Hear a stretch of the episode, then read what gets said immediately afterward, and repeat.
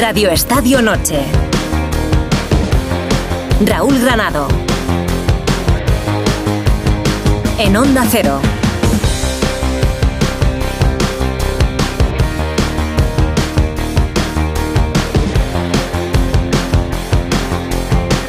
Clásico. En su tercera acepción de la RAE, dicho de un autor o de una obra, que se tiene por modelo digno de imitación en cualquier arte o ciencia. Y nos vale para el fútbol, porque el clásico nos marca la pauta del fútbol en los últimos años. No tantos, porque quizá hasta la callada de Raúl o el cochinillo de Figo, este partido era importante, claro que sí, pero desde luego no tenía la trascendencia mundial que sí tendría después. Hasta ese famoso año 2012, con aquella letanía de clásicos interminables, con Mourinho, Guardiola, Messi, Cristiano, dando rienda suelta a imágenes que serían historia del fútbol. Aunque queramos seguir pensando en aquello, lo cierto es que ha pasado una década y poco queda ya. El terreno sigue embarrado, eso sí. Por eso Xavi y Ancelotti no quieren hablar del árbitro. Al menos hasta que pite el final Gil Manzano de ese partido. Negreira, el madridismo sociológico, argumentos para tapar el bosque, pero argumentos que al resto de equipos y aficiones les suenan vacíos. Y es normal. Pero para bien o para mal, en este invento del fútbol moderno, todos siguen sobreviviendo a costa de estos dos transatlánticos. Así que por mucho que se quejen, si quieren seguir con las arcas llenas, tendrán que seguir bailando al son que marquen los del clásico. Así que, que ruede el balón.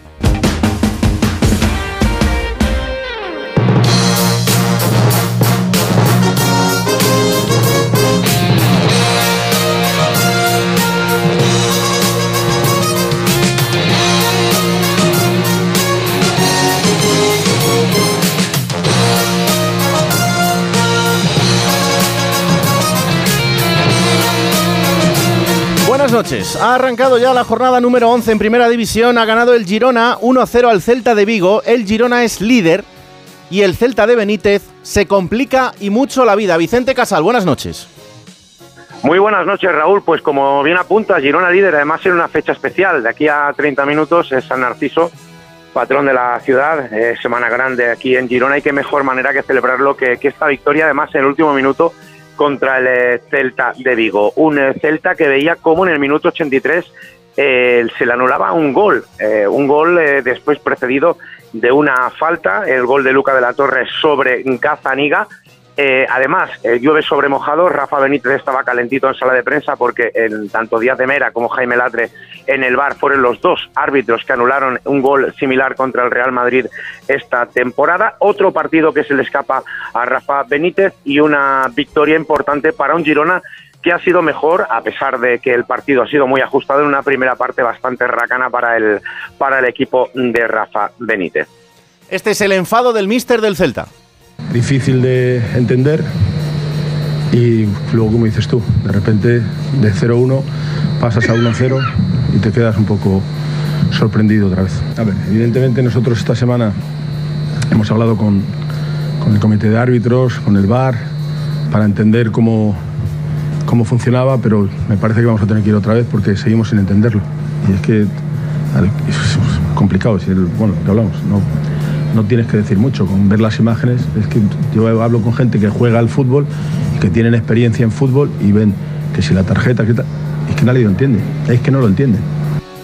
Una jornada de liga que va a tener mañana todos los focos a las 4 y cuarto de la tarde en Montjuic con el clásico entre Barcelona y Real Madrid. En el Barça con Xavi pendiente de los recién salidos de la enfermería en el Real Madrid con Camavinga en el lateral izquierdo y pendientes del primer clásico para Jude Bellingham. Mañana también Almería Las Palmas a las 2, Mallorca Getafe a las 6 y media y Cádiz Sevilla a las 9 de la noche. Ha empezado también la jornada número 13 en segunda división en Ipurúa, ojo, Eibar 5, Valladolid 1. Íñigo Taberna, buenas noches.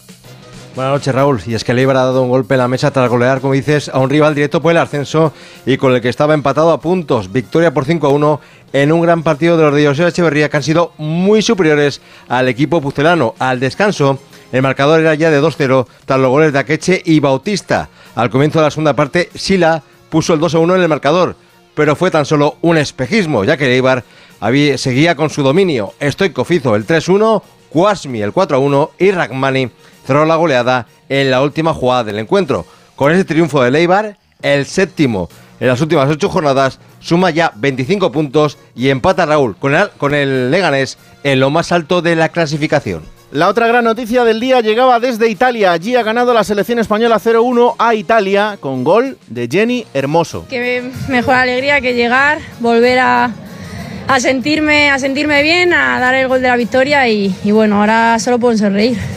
Te podría decir muchas cosas, pero eh, la vida te, a veces te da pequeños regalos y, y bueno, hoy he pensado mucha gente que ha estado detrás todo este tiempo y, yo feliz porque gracias a ellos hoy he vuelto a disfrutar de fútbol.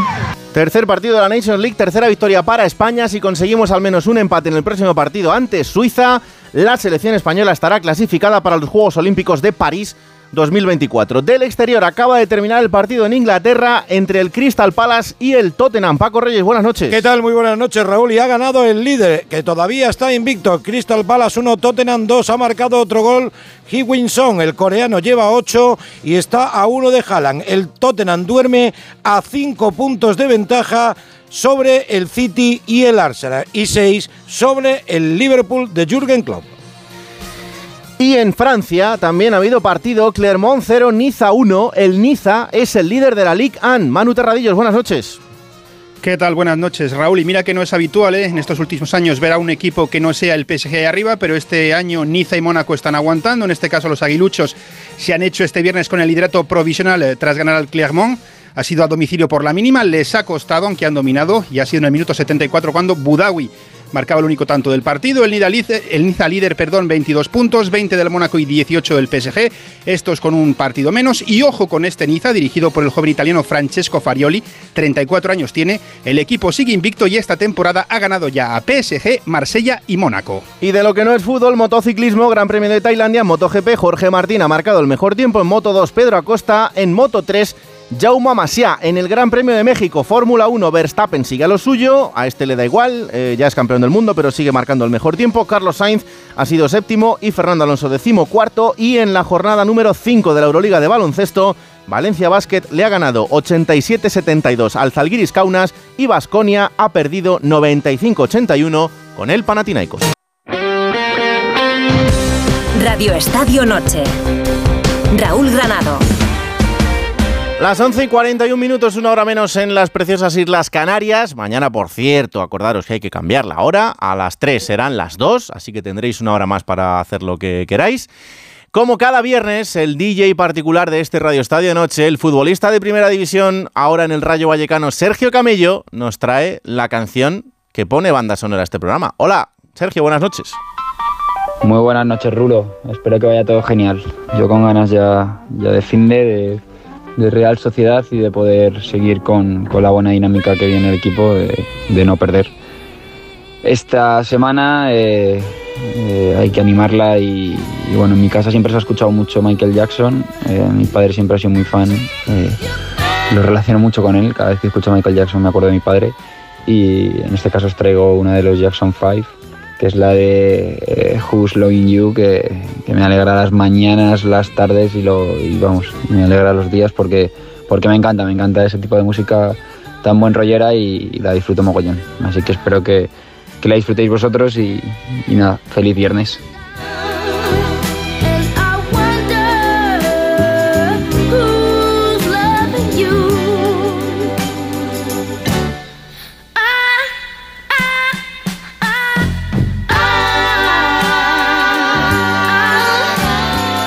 Aquí tengo ya los Jackson 5, pero los de verdad.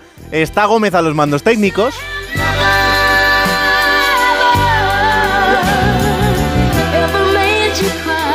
Con menos color Alberto Fernández a su derecha.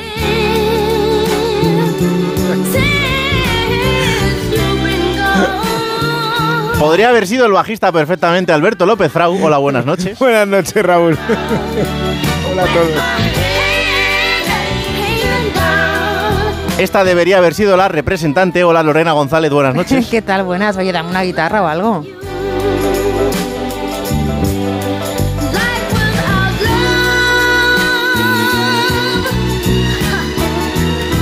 Y la encargada de ponerles en órbita. Hola Cristina Bea, buenas noches. Hola corista o lo que sea, buenas noches.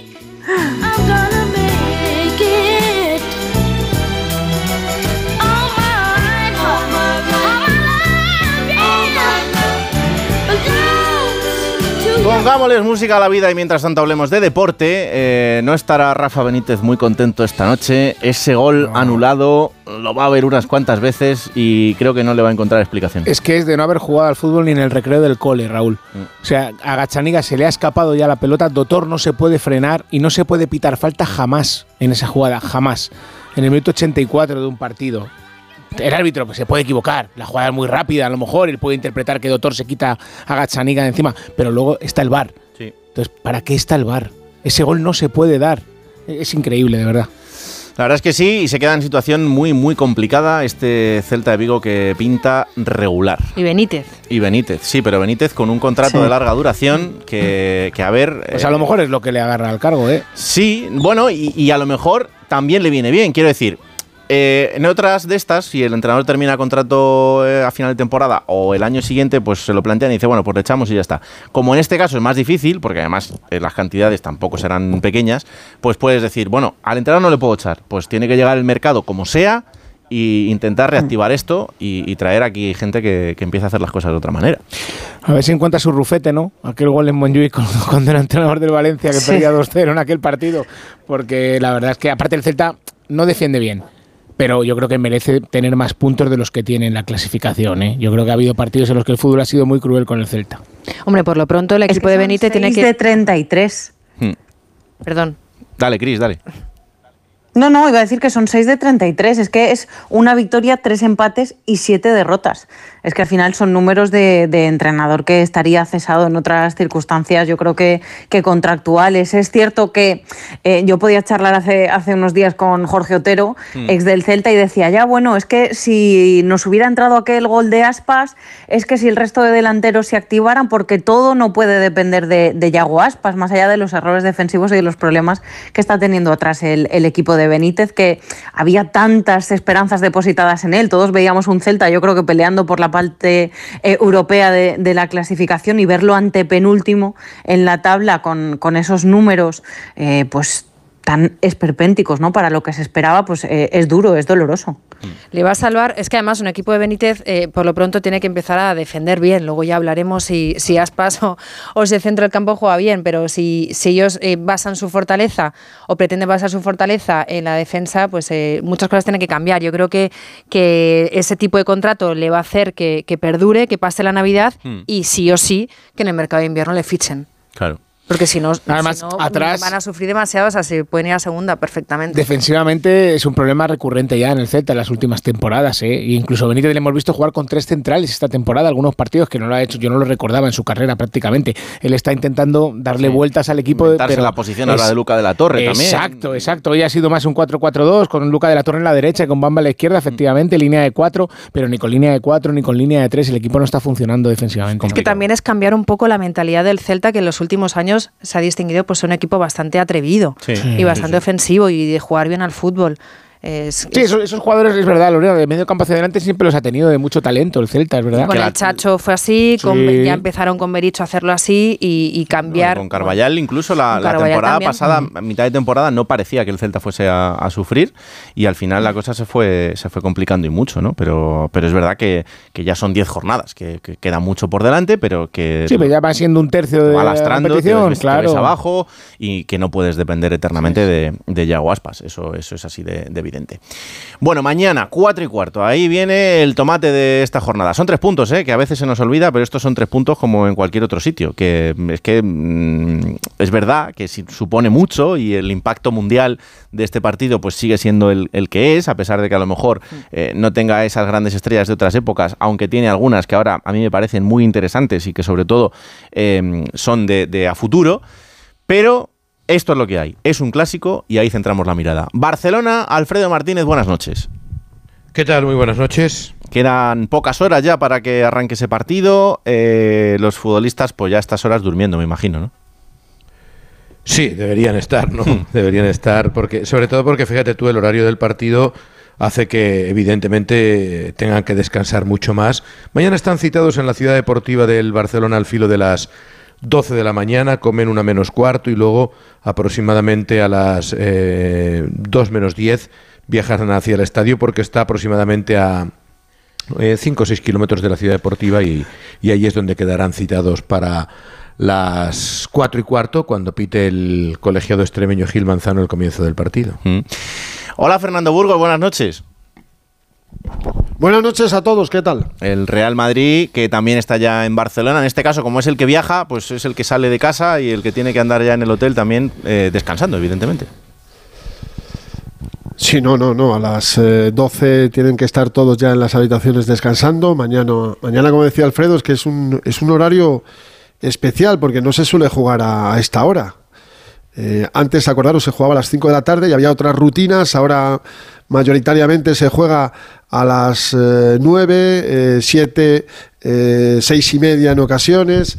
En la Champions ya sabemos que hay un partido a las 7 menos cuarto, pero todos los demás son a las, a las 9, eh, con las selecciones a las 9 menos cuarto. Y esto te rompe un poquito eh, la rutina habitual. El Madrid ha tenido que viajar hoy, han llegado a Barcelona pasadas las 8 y media de, de la noche. Em, mañana se tienen que levantar un poquito más temprano de lo habitual para desayunar, pero luego van a comer a las 12 eh, del mediodía eh, para llegar al estadio pues eh, una hora y cuarto, una hora y media antes del comienzo del partido, o sea, van a estar allí a las 3 menos cuarto, ya sabes que Ancelotti, a ver si lo cumple mañana, la alineación la suele dar dos horas antes, una hora cincuenta antes, pero está clara la del Real Madrid mañana y, claro, pues a dormir en, la ciudad condal y tras el partido volverse en el charter habitual. Antes de preguntaros por todos esos nombres propios, como cada viernes, Alexis Martín Tamayo, Mr. Chip, nos trae el dato del fin de semana.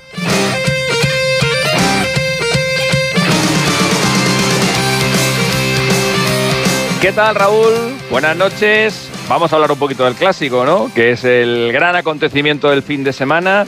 Un clásico raro porque se va a jugar en Montjuic, se va a poner fin a una serie de 90 clásicos consecutivos en los que el Barça había hecho de local ante el Madrid en el Camp Nou. La última vez que el Barça se enfrentó al Madrid fuera del Camp Nou siendo equipo local fue el 19 de mayo de 1957 en el viejo campo del Scores. Aquel partido acabó 6-1 y el partido se juega en un estadio que le trae muy malos recuerdos al Real Madrid. La última vez que el Madrid jugó en Montjuic fue el 17 de marzo de 2004, la final de la Copa del Rey contra el Zaragoza y aquel gol de Galetti en la prórroga significó el principio del fin de los Galácticos. Jugaron aquel día Roberto Carlos, Zidane, Figo, Beckham, Raúl, Ronaldo estaba lesionado y no pudo jugar, pero un Real Madrid que hasta ese momento iba como un tiro, eh, se descolgó en la liga, perdió esa final de Copa del Rey y acabó siendo eliminado por el Mónaco en Champions y de un triplete que se veía eh, cercano, pues el Madrid se quedó sin absolutamente nada. Va a ser un clásico también raro porque van a debutar bastantes jugadores. En el Madrid podrían debutar Kepa, Fran, Bellingham, José Lu, Brahim. En el Barça pueden debutar Cancelo, Gundogan, Oriol Romeu, Joao Félix, Lamin Yamal, Fermín, incluso Íñigo Martínez o Mark Yu.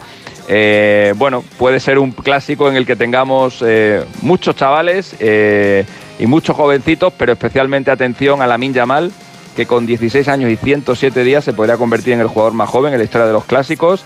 También a Joao Félix, que nunca le ha marcado un gol al Real Madrid, ni siquiera ha dado una asistencia contra el Real Madrid, ni siquiera ningún equipo suyo eh, sabe lo que es marcar un gol estando él en el campo. También Bellingham, a ver si hace buena la tradición de los jugadores ingleses en los clásicos. Todos los que jugaron marcaron, excepto Beckham, es el único inglés que no anotó en un, en un clásico. Eh, un clásico que va a venir marcado evidentemente por la, por la polémica, seguro.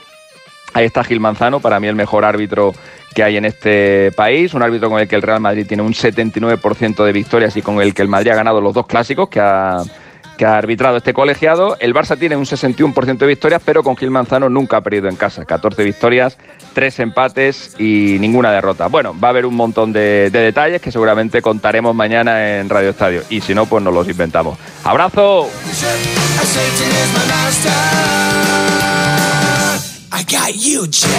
Muchos nombres propios, pero Alfredo lo que le preocupa al barcelonismo es cómo están los que acaban de salir de esa enfermería y si mañana van a poder jugar o no. Lo contábamos a las ocho y media, pero ¿cómo está la situación?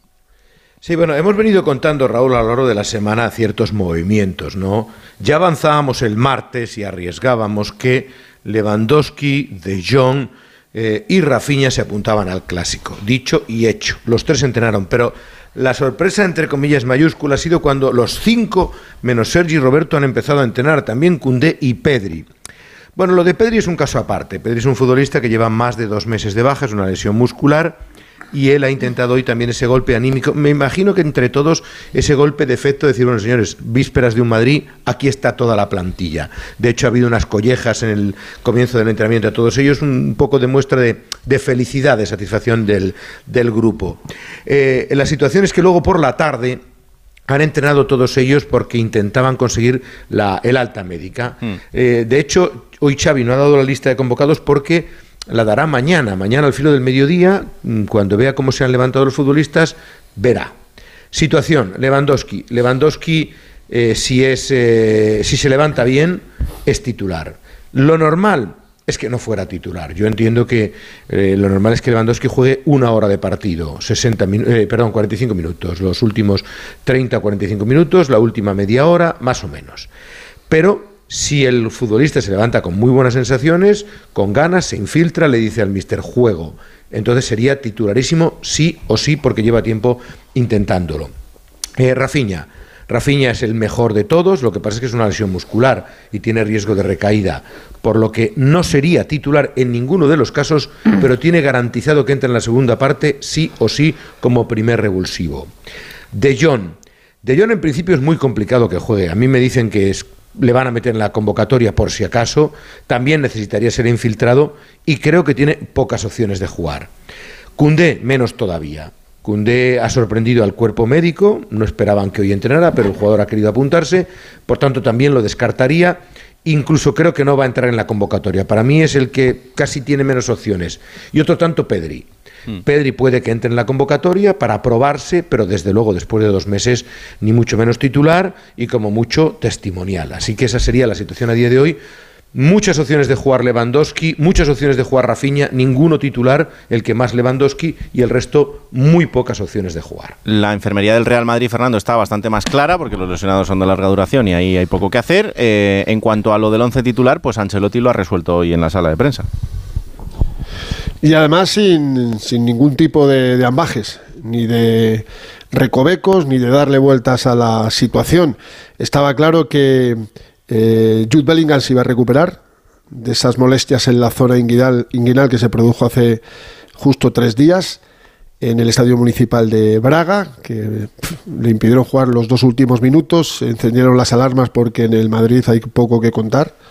Si hubiera mucho que contar, no se encendía tantas alarmas que se apagan a los tres segundos, evidentemente, y lo que faltaba era saber eh, quién iba a jugar en el lateral izquierdo. Desde hace también unos días en Onda Cero se dice que va a ser Ferland Mendy, y hoy, fíjate, pregunta clara y directa de Onda Cero a Carlo Ancelotti, porque no nos iba a dar el 11. Solo había una duda y despejada la duda, los otros 10 están clarísimos.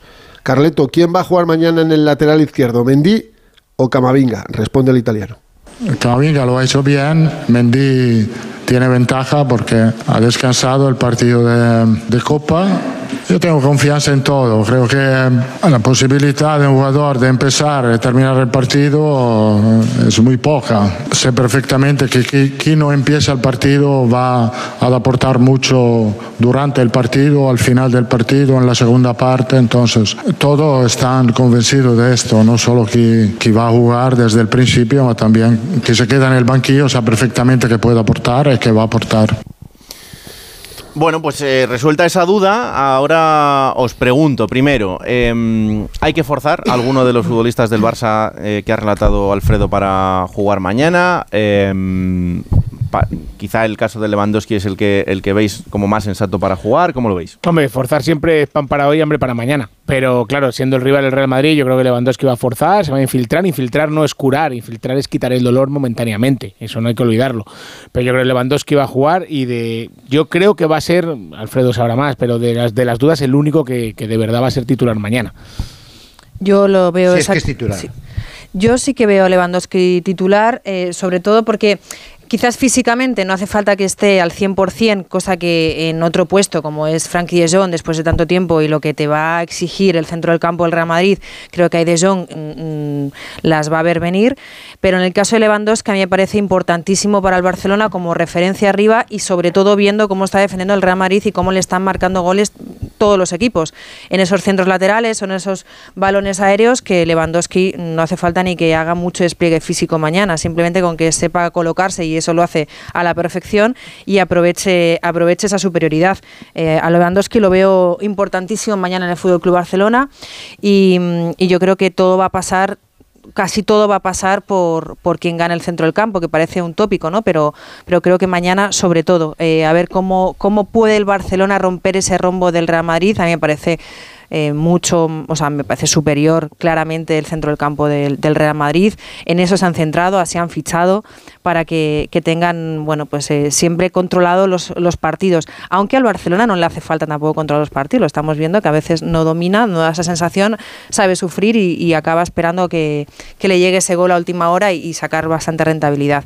Creo que pasa, pasa por ahí, eh, pasa por algunos duelos eh, bueno, individuales, el caso de Araujo con Vinicius, que yo creo que se puede, podría estar incluso el Barcelona pensando en casi en jugar con tres centrales y que Araujo pues eh, más al lado del izquierdo a Mm. ver ese, ese duelo con, No. con Vinicius o no, pero bueno, creo que sí que tendría que hacer bastantes ayudas para que con el con el brasileño. Y, y luego Joao, Joao me parece que mañana es su día, es su día para rom- para, para encontrar espacios, para romper líneas y, y ver eh, en el tú a tú con Carvajal cómo, cómo le va, que yo creo que, en- eso en eso puede haber bastante clave del, del partido.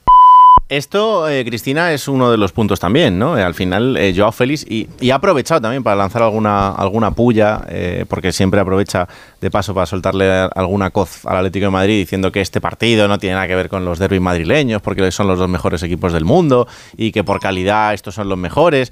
A ver lo que hace, a ver lo que hace. Bueno, eh, al final, eh, eh, Chris era uno de, de los que salga en el póster, eh, por lo menos en el arranque. Luego vamos a ver.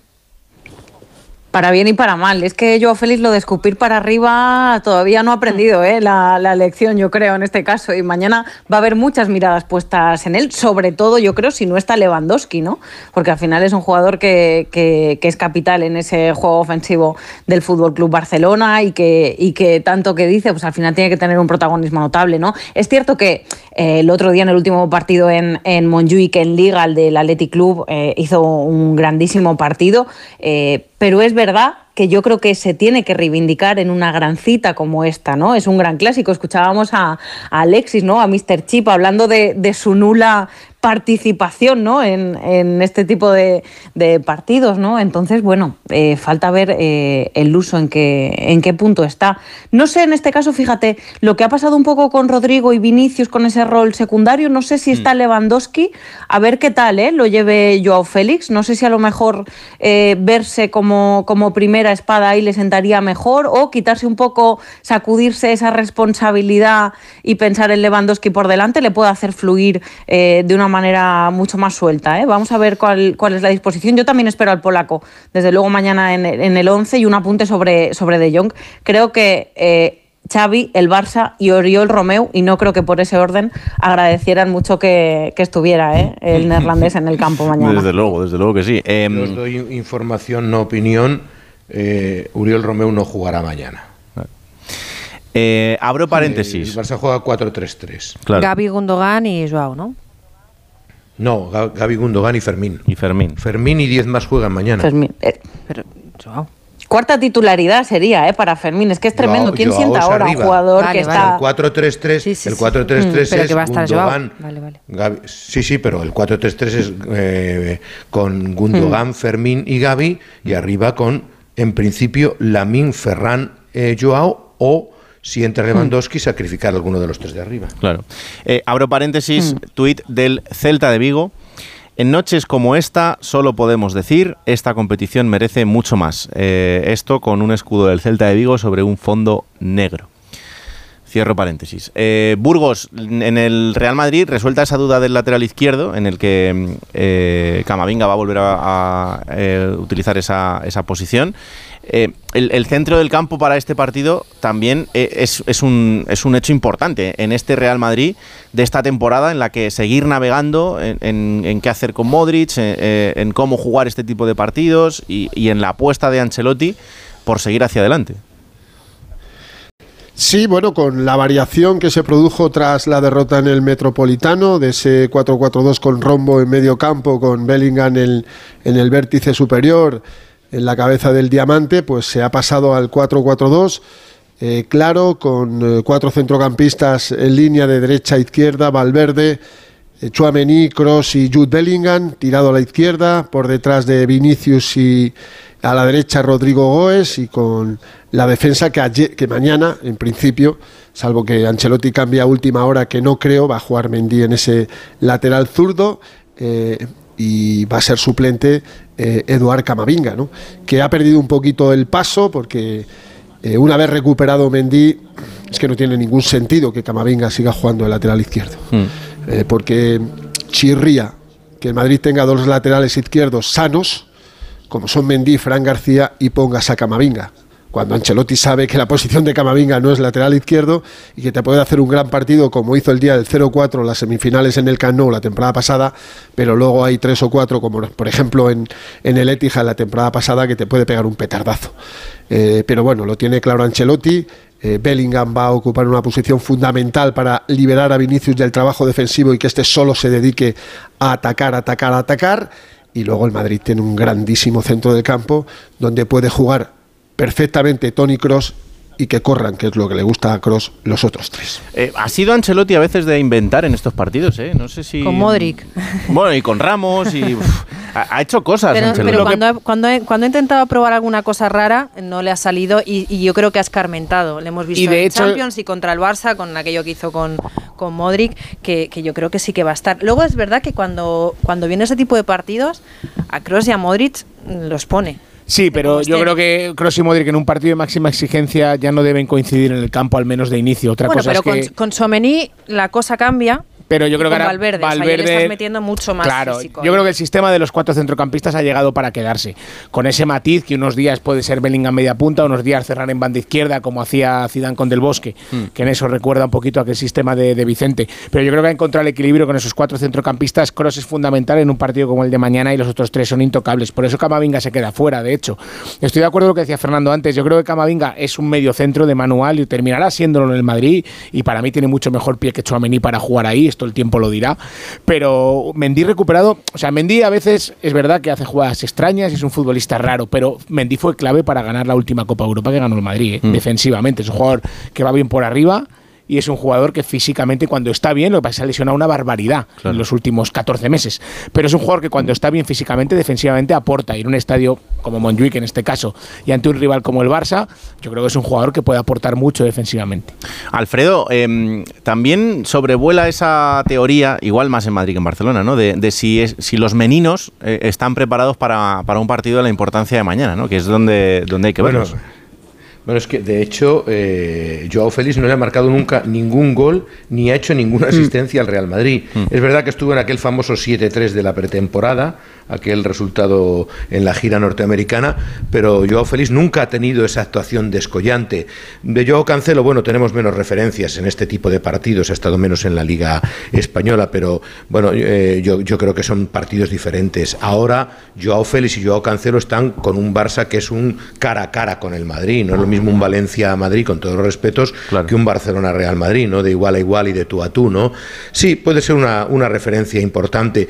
Al hilo de lo que comentabais, por lo que a mí me cuentan, hoy Xavi ha probado Araujo con Vinicius, como siempre, y Cancelo con un trabajo mm, eh, de complemento un poco apoyando al mediocampo, un poco asistiendo a la gente que entra en segunda línea, si entra Bellingham y compañía, es decir, que alternaría la posición con Araujo para ayudarle en esa demarcación, pero sería un 4-4, un 4-3-3 claramente, y Araujo siempre pendientes de Vinicius, sobre todo porque le ha salido muy bien ese trabajo, ¿no? Y lo que puede aprovechar también por banda izquierda el Fútbol Club Barcelona, ya sea con, con Valde o, o con, o con Cancelo, porque creo que Joao ahí le puede ganar la partida a Carvajal, arrastrarlo y que luego ellos dos eh, por la izquierda que hagan mucho daño el, el Fútbol Club Barcelona.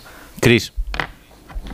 En el City, en el City ha actuado muchas veces en ese lateral izquierdo a, pierna cambiada, ¿no? Pero yo creo que el gran foco lo vamos a tener, yo creo que en Araujo y, y Vinicius. Leían estos días unas declaraciones del brasileño, ¿no? De, de, los últimos clásicos, de decir que el defensa que mejor le había eh, frenado había sido Araujo. Yo creo que va a ser capital, ¿no? Esa, esa banda derecha del Barça, la izquierda de, del Real Madrid, en un partido como el de mañana, en el que yo quiero creer que además va a haber gran protagonismo de, de los porteros, que lo que dicen siempre los entrenadores, ¿no? Tenemos que ser muy eficaces en las dos áreas, tanto en defensa como en ataque.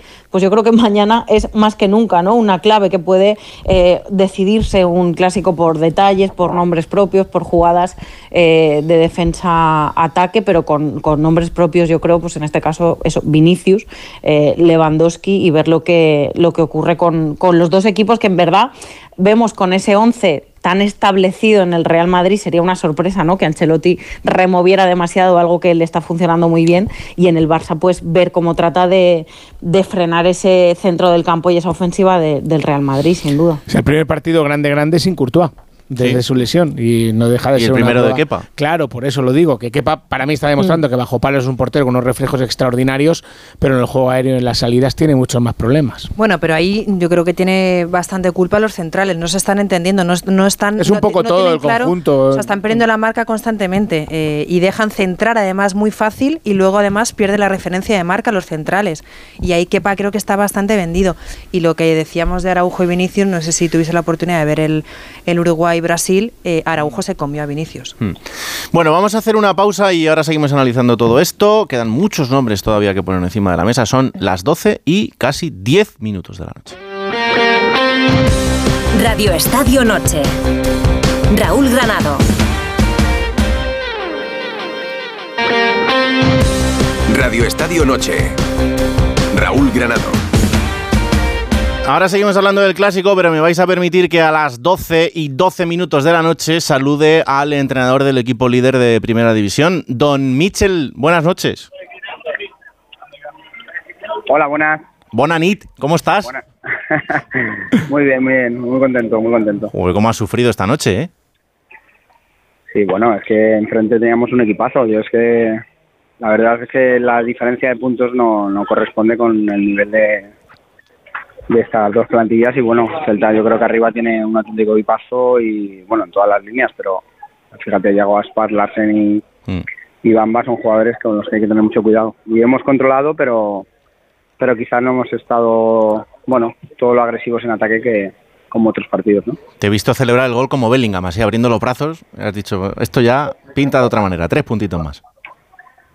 Sí, porque era un partido muy complicado, muy difícil y era minuto 90 y, y bueno, eh, el golazo de Ángel pues ha hecho que bueno que sigamos sigamos ahí soñando y bueno muy bonito, muy bonito poder poder ganar un partido tan tan difícil. Mm. ¿Estaba muy enfadado Benítez cuando lo has visto al final o no? Sí, bueno, creo que es, es que no he visto la jugada del gol. Eh, él dice que es gol, que es gol legal. Mm. Bueno, no lo sé, no la he visto. Es verdad que Gazaniga me dice que se le escapa el balón y que luego hay un choque, no sé, la interpretación del árbitro ha dicho que es falta. Bueno, no sé. Eh, el fútbol al final, una acción te puede cambiar el rumbo del partido, pero pero yo creo que bueno, eh, nosotros hemos hecho muchas cosas bien y, bueno, yo creo que no éramos merecedores de, de una derrota hoy aquí, ¿no? Mm. Bueno, es, es, que de 11 partidos solo habéis perdido uno, o sea que no sé si, si esto te lo cuentan en el mes de agosto, no sé si, si lo habías firmado ya o si te lo habías creído. Lo hubiera firmado, yo creo que todo el mundo. Eh, no, ese...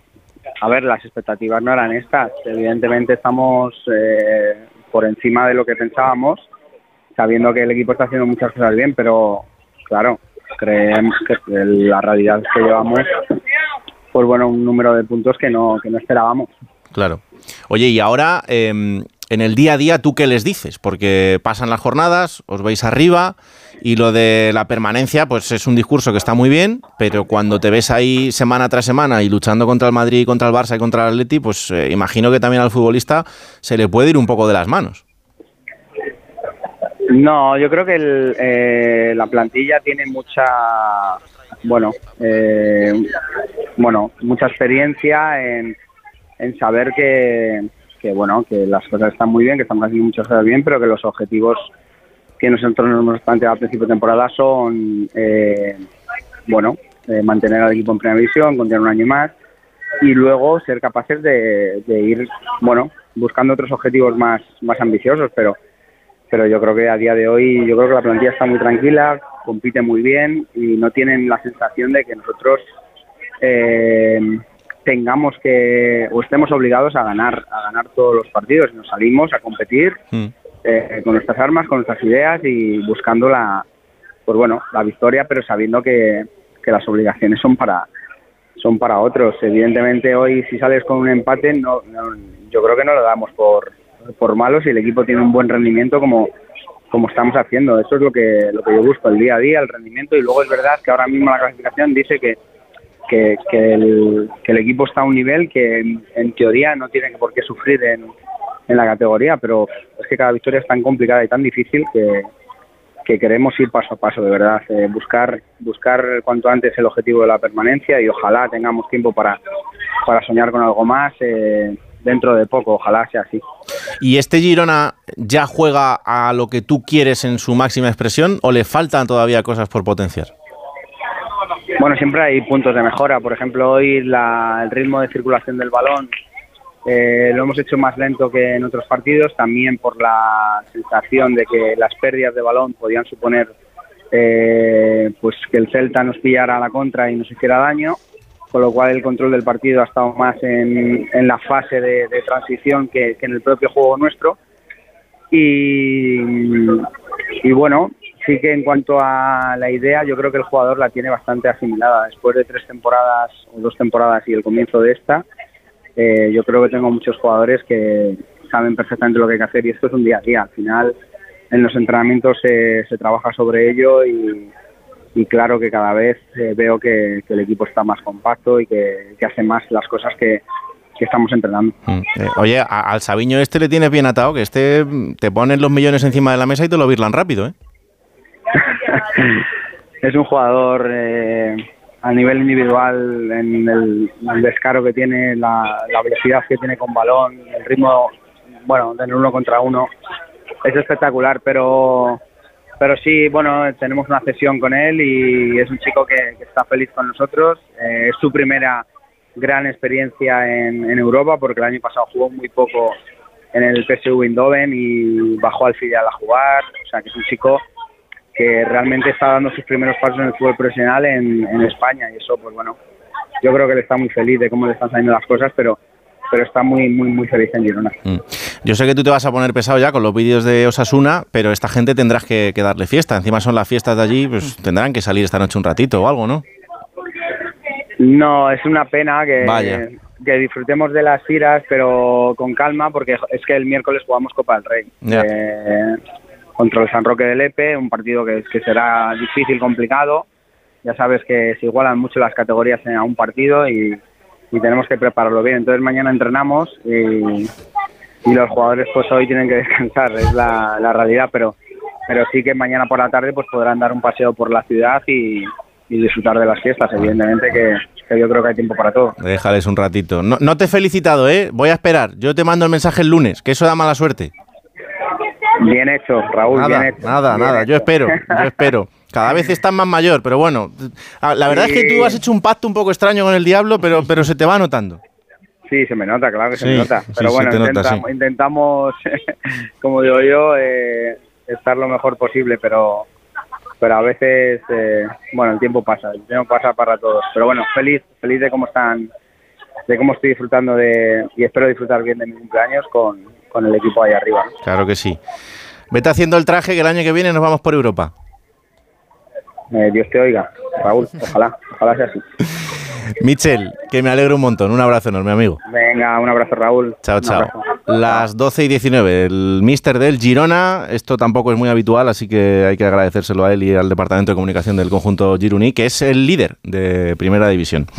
Bueno, volvemos a lo de, a lo de mañana, volvemos a, ese clásico. Eh, eh, Fernando, no sé exactamente si si esto es una cosa nuestra, eh, yo entiendo que no, y además por lo que te he escuchado a ti, entiendo que también ha tenido su trascendencia, pero esta famosa foto de Vinicius con Bellingham y hablando de la nueva dupla y, dejando a Rodrigo un poco apartado, no sé si es el mejor caldo de cultivo antes de un partido como el de mañana. Según cómo se lo tome Rodrigo, su entorno ya te lo digo que no se lo ha tomado bien. Si el entorno de Rodrigo, familia, representantes, acólitos, etc., etc., le llenan la cabeza de, de cosas, eh, pues a lo mejor Rodrigo se enfada. Pero lo que quiere Rodrigo, te lo digo yo, después de la foto, es marcar goles mañana. Hmm. Y decir, hay una nueva dupla, pero el escondido, el tapado soy yo. A ver, yo creo que no es una foto acertada. Por mucho que, evidentemente, Bellingham y Vini tengan mucho más nombre y estén haciendo más que Rodrigo en este inicio de temporada. Yo creo que dejar fuera de la ecuación y de la foto a Rodrigo, aunque la explicación que te dan es, pues sí, el año pasado eran Vini y Benzema, el año anterior también, y ahora ha querido eh, poner a Bellingham porque ah, por aquello que dijo Ancelotti que Bellingham ha venido para, para tapar la ausencia de, de Benzema. A mí no me, no, no- conmigo no cuela, no cuela. Pero bueno, es un incentivo más para Rodrigo Goes en este inicio de temporada con más sombras que luces, porque ha jugado prácticamente todo y solo marcó el gol del otro día y el del 14 de agosto, camino ya largos de dos meses en San Mamés en la primera jornada de liga. Es que eh, no se le está viendo disfrutar a Rodrigo esta temporada. No, yo de hecho le he visto, incluso cuando no estuvo Vinicius por lesión, especialmente ansioso por destacar, quizá por, por intentar eh, hacer de Vinicius y de él. A mí me da la sensación en los partidos, estaba más chupón que nunca. Cuando hemos visto a Rodrigo, que normalmente era un jugador extremadamente generoso en el campo. O sea, el Rodrigo que se convierte en un jugador clave para ganar la Champions 21-22 es un futbolista que entra como revulsivo y que, y que en los partidos es un jugador solidario, que penetra por banda derecha, que pone centros a los compañeros y que además hizo goles. Pero yo le vi especialmente individualista y yo creo que era por- pues un poco por eso, ¿no? Por ese afán de decir, me estoy quedando atrás y yo quiero estar al nivel de, de- de Vinicius, al, al nivel de protagonismo, me refiero. Y yo Sí. creo que le ha sentado mal, le ha sentado mal eso. Hombre, es que cuando se va Benzema y se lesiona Vinicius, eh, le cae todo el Claro. peso y no todo el mundo lo sabe manejar de la mejor manera. Y, y efectivamente yo también lo he visto con muchísima ansiedad y hacer muchas veces la guerra por, por su cuenta, sí, cuenta y eso no, eso no sale bien, porque además, así como Vinicius cuando lo intenta, ahí sí que le veo yo una fuerza mental a Vinicius que siempre le vemos, lo intenta una, dos, tres, cuatro, las veces que haga falta. Al final se acaba yendo y no se viene abajo. Sin embargo, Rodrigo eh, sí que le veo como que cuando no le sale, eh, bueno, pues no tiene a lo mejor esa resiliencia o ese empuje o ese descaro o esa insistencia en que o confianza en que al final le va a salir, cosa que a Vinicius sí que le sí que le sucede. Cris. Y el entorno, lo que decía Fernando, ¿no? Como con 22 años, con una gran temporada como hizo la pasada en el Real Madrid, con esos 19 goles, 10 asistencias, eh, puedes pensar que este año el, el brasileño va a vivir un gran año, pero mm, tú te ves mermado porque te ves con todos los focos encima de ti. Es que no es lo mismo ser el tercero por detrás de Benzema, por detrás de Vinicius y que todo lo que hagas sea una sorpresa porque no se espera nada de ti, a verte en ese primer puesto, verte teniendo que ser tú el que, el que marca y el que copa todo ese protagonismo con una presión añadida, ¿no? Por tu entorno, lo que decía eh, Fernando, a las buenas y, a las malas sabemos cómo son eh, los alrededores de los futbolistas, ¿no? Cómo les pueden mermar eh, más que animar y, y en el caso de Rodrigo yo creo que está siendo latente, ¿no? Que no está cómodo, que no está teniendo el protagonismo que se espera de él y yo creo que él es el principal perjudicado, evidentemente. Es que creo que no le sienta nada bien ese rol principal. Ojo, que todo el mundo no vale para tener un rol protagonista, que hay grandes secundarios. eh, y a lo mejor el de Rodrigo, eh, siendo ese segundo jugador destacado en un ataque o incluso el tercero, está mucho más cómodo. Y a lo mejor ese es el protagonismo que tiene que encontrar, pero no ya dejándolo fuera de una foto en un momento en el que anímicamente probablemente Rodrigo necesita un respaldo, un refuerzo, que alguien le dé una palmada en la espalda y que, y que se vea fortalecido, no mermado y de cara a un partido como, como el del clásico en el que cualquier efectivo, cualquier jugada, cualquier detalle, cualquier protagonista es bueno para, para un gol. Bueno, a Vinicius le. ¿Sabéis lo que me, Perdón, no, Perdón- que... Lorena. ¿Sabéis lo que me, lo que me, me sorprendió de, de lo que ocurrió ayer en el Wizzing, cuando fueron 6-7 futbolistas a, a, ver al equipo, Mm. pues llegaron, los cuatro primeros que llegaron fueron Chouameni, Rodrigo, Bellingham y Vini. Que Bellingham estaba en medio. Si es que Rodrigo y Vini son grandes amigos. Es que tenían o tienen una relación muy buena. Y ahí Bellingham en medio como diciendo, eh, soy el más joven, pero parezco el padre de los dos, como haya paz. Yo lo interpreté así, puede, puede estar equivocado, ¿eh? pero me sorprendió, me sorprendió que no estuvieran los dos meninos juntos y que Bellingham se, se hubiera puesto en, en, medio de la foto el día después de una foto de una nueva era, una nueva generación es el Real Madrid. Es que no estoy de acuerdo con que esto es una nueva era y una nueva generación. Yo es que en el, en, el, en el Madrid eh, eh, no son solo eh, Vini y, y Bellingham. Es que hay mucha gente más. Es que ahora mismo hay gente rindiendo muy por encima de Vini. Por ejemplo, Federico Valverde. O Chouameni, que está en un momento de forma extraordinario. O Carvajal, que está en el mejor momento de su vida de los últimos 10 años, seguramente. Por eso me sorprendió ayer en el Wizzing cuando lo vi. Dije, oiga, en el medio Bellingham, qué raro. Yo lo veo muy natural. Lo vi, o sea, yo la lectura que hago es que Bellingham está súper integrado en el, en el vestuario y eso ya se, se ha comentado, mm. que es uno más y que a pesar de su juventud, el tipo muestra madurez a la hora de adaptarse y, y además ya sabemos lo que, lo que pasa con futbolistas británicos en España y no ha sido no ha sido el caso. Yo me estaba acordando ahora cuando decíamos, no, es que eh, cuando lo necesita no se le está dando ese cariño a lo mejor, ¿no? ¿Os acordáis de cuando Vinicius mmm, no le salían nada bien las cosas? Era hasta mm, objeto de, mofa en algunos medios de comunicación, incluso de sus propios aficionados. Y os acordáis de las y os acordáis de las de las declaraciones que hizo Benzema, que no ayudaban nada tampoco a, a Vinicius, ¿no? Bueno, a lo mejor Vinicius, un Vinicius ahí tuvo Vinicius una ahí un, se, se, repuso muy bien y Vinicius y tuvo mucha personalidad ahí y se le veía en el campo, que era lo que de verdad te hacía sospechar que era un jugador diferente, Hmm. porque el Bernabéu ha, había cantidad de jugadores a los que se, al, se le ha caído encima. Y a Vinicius no se le cayó encima precisamente cuando no le daba bien, cuando estaba solo y la fallaba, cuando no se iba de nadie. Y ahí siempre la pedía, y una y otra vez, y una y otra vez. Y ahí demostró una personalidad de la edad que tenía alucinante. Oye, Alfredo, ¿te ha sorprendido que, mm, que Xavi no tenga un favorito para este partido o no? No, porque además yo, yo, yo coincido, ¿eh? yo creo, no sé si estáis de acuerdo, me da la sensación de que después de muchos clásicos es de los más igualados que hay. Sí. Dices, bueno, factor campo favorece al Barcelona, el, el, el Madrid está bien, pero tampoco es que digas eh, arrolla. El Barcelona no está bien del todo, pero tiene el empuje de los jóvenes. Yo por eso creo que, que, está bastante más equilibrado. No, no, no, me atrevería a decir, no, es que ves al Madrid que pasa por encima de cualquiera, o ves al Barcelona que arrollaría. Es más, si nos atenemos a los. Cuando le he preguntado por el favoritismo a, a Xavi, también le he recordado los tres últimos clásicos. Fijaros, Supercopa de Arabia barre el Barcelona. En la Liga, el gol de que sí que le vale el título de Liga al Barcelona y aunque es menos importante, en la pretemporada que estaba Fernando allí, el gol de Fermín López para el 1-0, ¿no? De ahí que esta es la reflexión. Hay un partido de Copa, Alfredo. Hay, hay un 0-4 entre medias, ¿eh?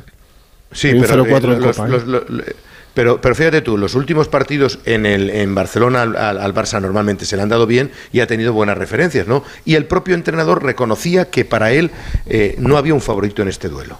No, yo creo, creo que la, la, obligación es la misma para, para, los dos clubes, ¿no? Ganar, yo creo que está al 50%. Si decimos un favorito, no hay ningún favorito casi nunca, casi nunca, ¿no? Vamos a ver, es que no puedes vaticinar nada. Por mi experiencia, sobre todo en cuanto a, a futbolista y poca de entrenador, pues no puedes nunca pensar qué va a pasar porque un clásico es imprevisible, ¿no? Yo creo que está al 50%. ¿Lo veis así? Yo veo que está el Madrid un poquito mejor. Yo veo al Madrid un pelín más hecho en este arranque de temporada que al Barcelona. Y aparte, bueno, el Madrid tiene dos bajas, que son Curto de Militao, que ya nos hemos acostumbrado, pero eran, eran, dos jugadores capitales, absolutamente capitales, pero es que el Barça llega muy mermado a este partido, aunque recupere algún futbolista, no lo recupera al tanto por ciento que debería recuperarlo, lo recupera forzando porque es el Madrid, si no probablemente ninguno estaría en el 11 ni en la convocatoria, esperarían un poquito más. Entonces yo, eh, si juntas todo, veo al Madrid un poquito mejor, pero claro, esto es un clásico, evidentemente, nunca se sabe, pero yo veo al Madrid mejor. A mí las impresiones me parecen mucho mejores las que, las que me da el Real Madrid cada vez que, que le vemos jugar. Eh, gana de forma más contundente, me parece un equipo bueno, eh, que cuando, cuando tiene que, que, saber leer el partido y, y ser mucho más contundente lo, lo, es, ¿no? Y al Barcelona le está faltando, le está fallando, imagino que sobre todo el que el año pasado defendían muchísimo mejor, era el equipo menos goleado y este año no, este año no, no, no se le ve tampoco esa claridad atrás. Eh, también hay muchas bajas, se cambian constantemente de centrales, Araujo no, no ha podido estar tampoco por, por lesión, se ha ido cambiando, que se Christensen, luego Cundé, o sea, eso también al final te, te cambia la forma de defender del, del Fútbol Club Barcelona. Eh, a priori, sí, el Real Madrid para mí es favorito, tiene mejor equipo, tiene sobre todo mejor centro del campo, que es ahí es donde, donde se va a partir el bacalao, pero, pero es un clásico y luego al final yo creo que todo se iguala. Lo que sí es, lo que sí me, lo que sí auguro es un partido muy abierto, con muchos goles, eh, de bastante ida y vuelta, que en algún momento se va a volver un poco caótico y que a la contra el Real Madrid les puede, les puede hacer también mucho daño. Cris. A mí me pasa una cosa muy curiosa con este partido y es que veo favorito al Real Madrid porque al final, eh, al margen de los lesionados de, larga duración, tiene al equipo totalmente establecido con los jugadores en un buen momento de forma, especialmente Bellingham. Eh, pero es que veo a este Barça muy capaz de ganarle al Real Madrid también es que creo que este año tiene, no voy a decir una flor, pero es que triunfos como el del Sevilla con un gol en propia puerta de Ramos. ¿Cómo ganan en Oporto con el tanto de Ferran? ¿Cómo ganan el otro día contra el Athletic Club con el gol de Mark Guiu? Quiero decir, están teniendo una capacidad de sobreponerse a todas las adversidades. Es que han tenido estas seis, ocho bajas de jugadores importantísimos en el Barça y aún así están luchando por ese liderato y están siendo capaces de, revertir situaciones eh, complicadas eh, en Liga y en Champions League, donde se han clasificado tres años después para, para, los octavos de final. Yo veo a este Barça y en casa, tercer partido consecutivo además en esta semana, que eso creo que, que les beneficia, eh, capaces de, de sobreponerse al Barça, pero nos podemos encontrar un partido de muchos goles para el Real Madrid o que el Barça eh, se ilumine y nos podamos ir 3-0 al descanso. Afortunadamente es un clásico, afortunadamente es fútbol y los guionistas de, la vida y de este maravilloso deporte a ver con qué nos sorprenden mañana, pero eh, es muy curiosa esa sensación. Es que eh, al final, Fernando, yo creo que el Barça ha tenido que hacer una, una regeneración importantísima, ¿no? Perdiendo a gente, pues, Messi, Piqué, Busquets, Jordi Alba pero lo ha tenido que hacer a lo mejor muy de golpe. El Madrid lo ha hecho de otra manera. Es verdad que perdiendo a la BBC, perdiendo a Ramos, eh, perdiendo a Casemiro, perdiendo a Marcelo, pero ahora está en ese punto en el que más o menos ha encontrado la transición. Pero la gente sigue pensando en que aquí sigue estando la BBC, porque siguen viendo a, Kroos y a Modric de vez en cuando y a Carvajal, pero esto es otra cosa. Totalmente diferente. El Madrid va perdiendo cada año piezas importantísimas de las cinco Copas de Europa en nueve años, pero con un vértigo terrible. O sea, este año, pues Benzema, eh, Marco Asensio, el año pasado Casemiro, eh, Marcelo, eh, Isco, el anterior Sergio Ramos, Cristiano, Gareth Bale. No, no, esto es otra cosa. Este es otro equipo. Yo le veo con un margen de mejora grandísimo. Mira, estaba viendo de las 11 victorias del Madrid esta temporada, 6 han sido por la mínima. El otro día, por ejemplo, en Braga, eh, menos el día de Osasuna que le hizo 4-0, o el Atleti de Bilbao 0-2, o el día del Girona donde jugó muy bien 0-3, o el día de la Almería 1-3. El resto son victorias, victorias muy ajustadas que el Madrid gana por calidad, gana por carácter, gana pero yo, yo no le veo un equipo redondo. Ahora mismo no le veo un equipo redondo, le veo un equipo que tiene tan, tanto margen de mejora que, bueno, que a los seis partidos Ancelotti cambió el sistema. Es que, y, y, como le vaya mal eh, mañana por una circunstancia tal, lo va a volver a cambiar, porque él quiere afinar todas las piezas que tiene este, este Madrid nuevo, porque me parece que un Madrid muy nuevo, donde el año pasado, donde el próximo año puede ser mejor, porque tendrá la pieza que le falta, un tío de 40 goles, que es lo que no tiene el Real Madrid ahora mismo, pero ahí, como digo yo, y entre comillas, va trampeando.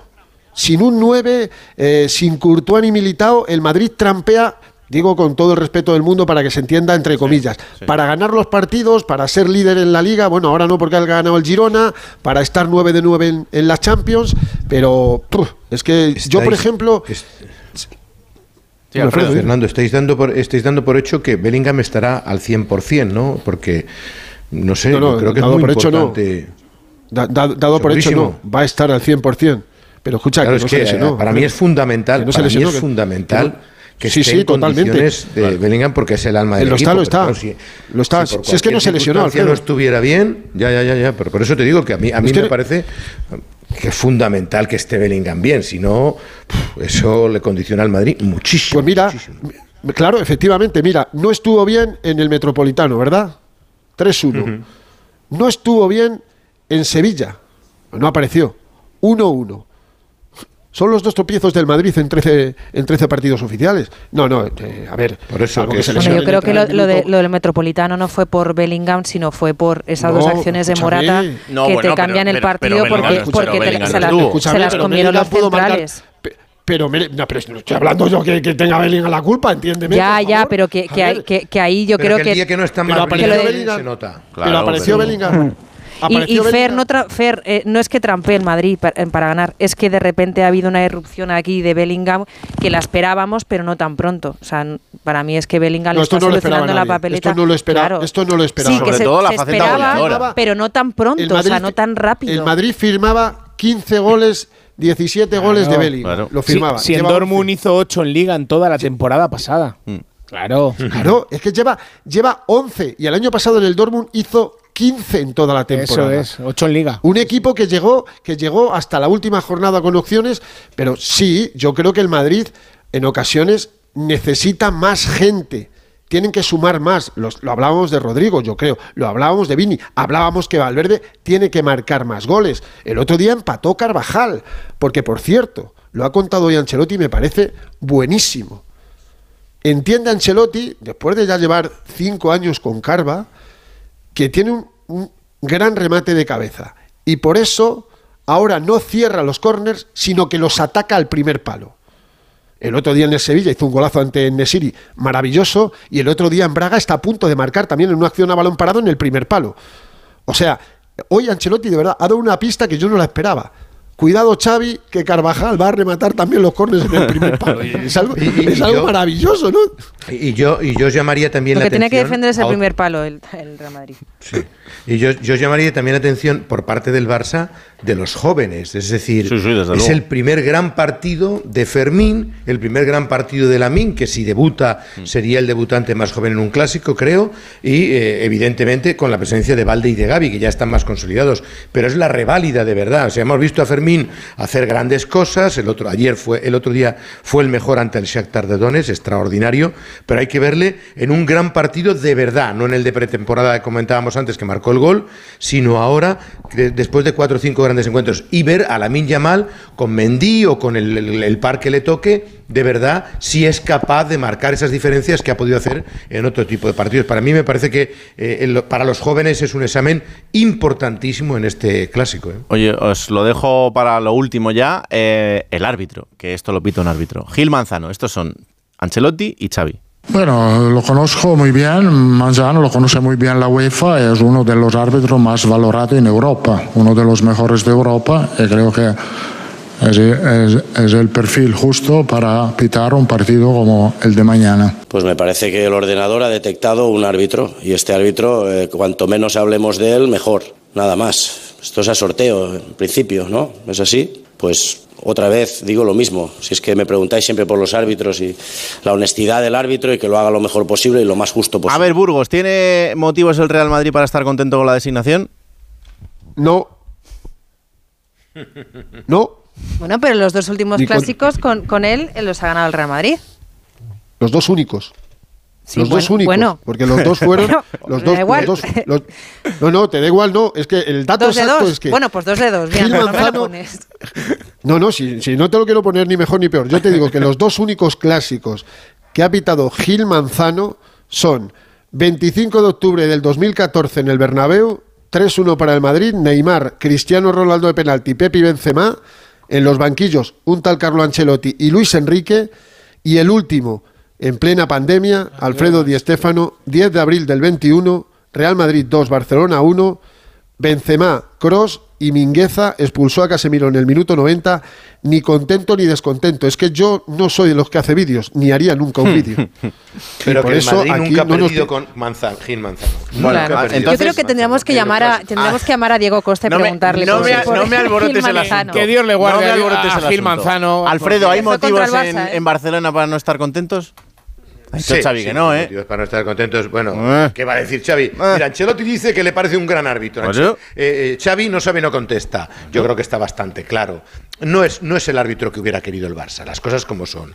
Ha expulsado a Luis, a, a Luis Suárez, a Messi, a Neymar, a Lewandowski, eh, no ha ganado en los clásicos, le ha expulsado a seis futbolistas. Bueno, eh. no ha tenido suerte, digámoslo, con el Barça y evidentemente es una realidad. Ya no solo es estadísticas, es feeling, es sensaciones. Vamos a ver, ojalá mañana no hablemos nada del árbitro y hablemos de un gran partido. Es de gatillo fácil. ¿eh? Desde luego, desde luego. Si no, hacemos un informe y, vamos para adelante. A ver, la porra que os tengo que decir el árbitro. Alfredo. Eh, Perdona, Raúl, el árbitro. Sí. Dime, Cristina. Con el que el Real Madrid ha ganado más partidos en toda la historia de Primera División, 34. Vaya hombre, ah, vaya hombre. Estamos hablando de un clásico. Estamos hablando de un clásico, que esto es diferente. Alfredo, porra todos para... Los datos, todos los datos de Gil, de Gil Manzano son extraordinarios para el Real Madrid. ¿Entiendes que... No, no, no, no, no es verdad, Alfredo. No, no, Alfredo, Alfredo, Alfredo. No, Alfredo, no es... No? no, no, no es verdad, no es verdad. Mira, mira un Valencia Real Madrid en Mestalla y me dices los pero, datos, Escúchame, eh, es, un, tres penaltis, pero escúchame, no pero eh, tradicionalmente Por primera vez en, la historia de la Liga el Real Madrid. No, no, no son todos los datos. Fernando, hay un dato que te promedio, dice que ha pitado tres penaltis en un partido.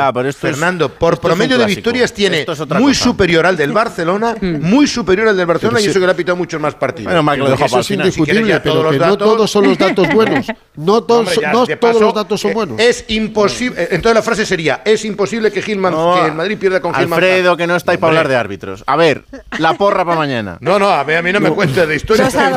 El Barcelona es su problema. Se, puede, se pueden repetir los resultados. Que me ¿eh? esa, ventanilla es otra. No, ¿eh? hombre, claro, evidentemente. Dos a dos, apunta. Eh, pero, pero, yo te he preguntado, ah, espérate un momentito. Alfredo, porra para mañana. ¿Quién ha dicho el 2 a 2? Lorena, que, que, que no puede ser. Lorena, ah, mira, mira, nadie. Yo me voy a apuntar al mismo resultado del año pasado. 2 a 1, 2 1. Don Fermín López. Venga, Burgos. Pues mira, eh, voy a copiarle a Alfredo. Yo me voy a apuntar al resultado de la temporada pasada, no, de la anterior en el Camp Nou. Mm. Barça 1, Real Madrid 2. Muy bien. Eh, Frau. El de Fernando, 1-2 también. 1-2. Cristina.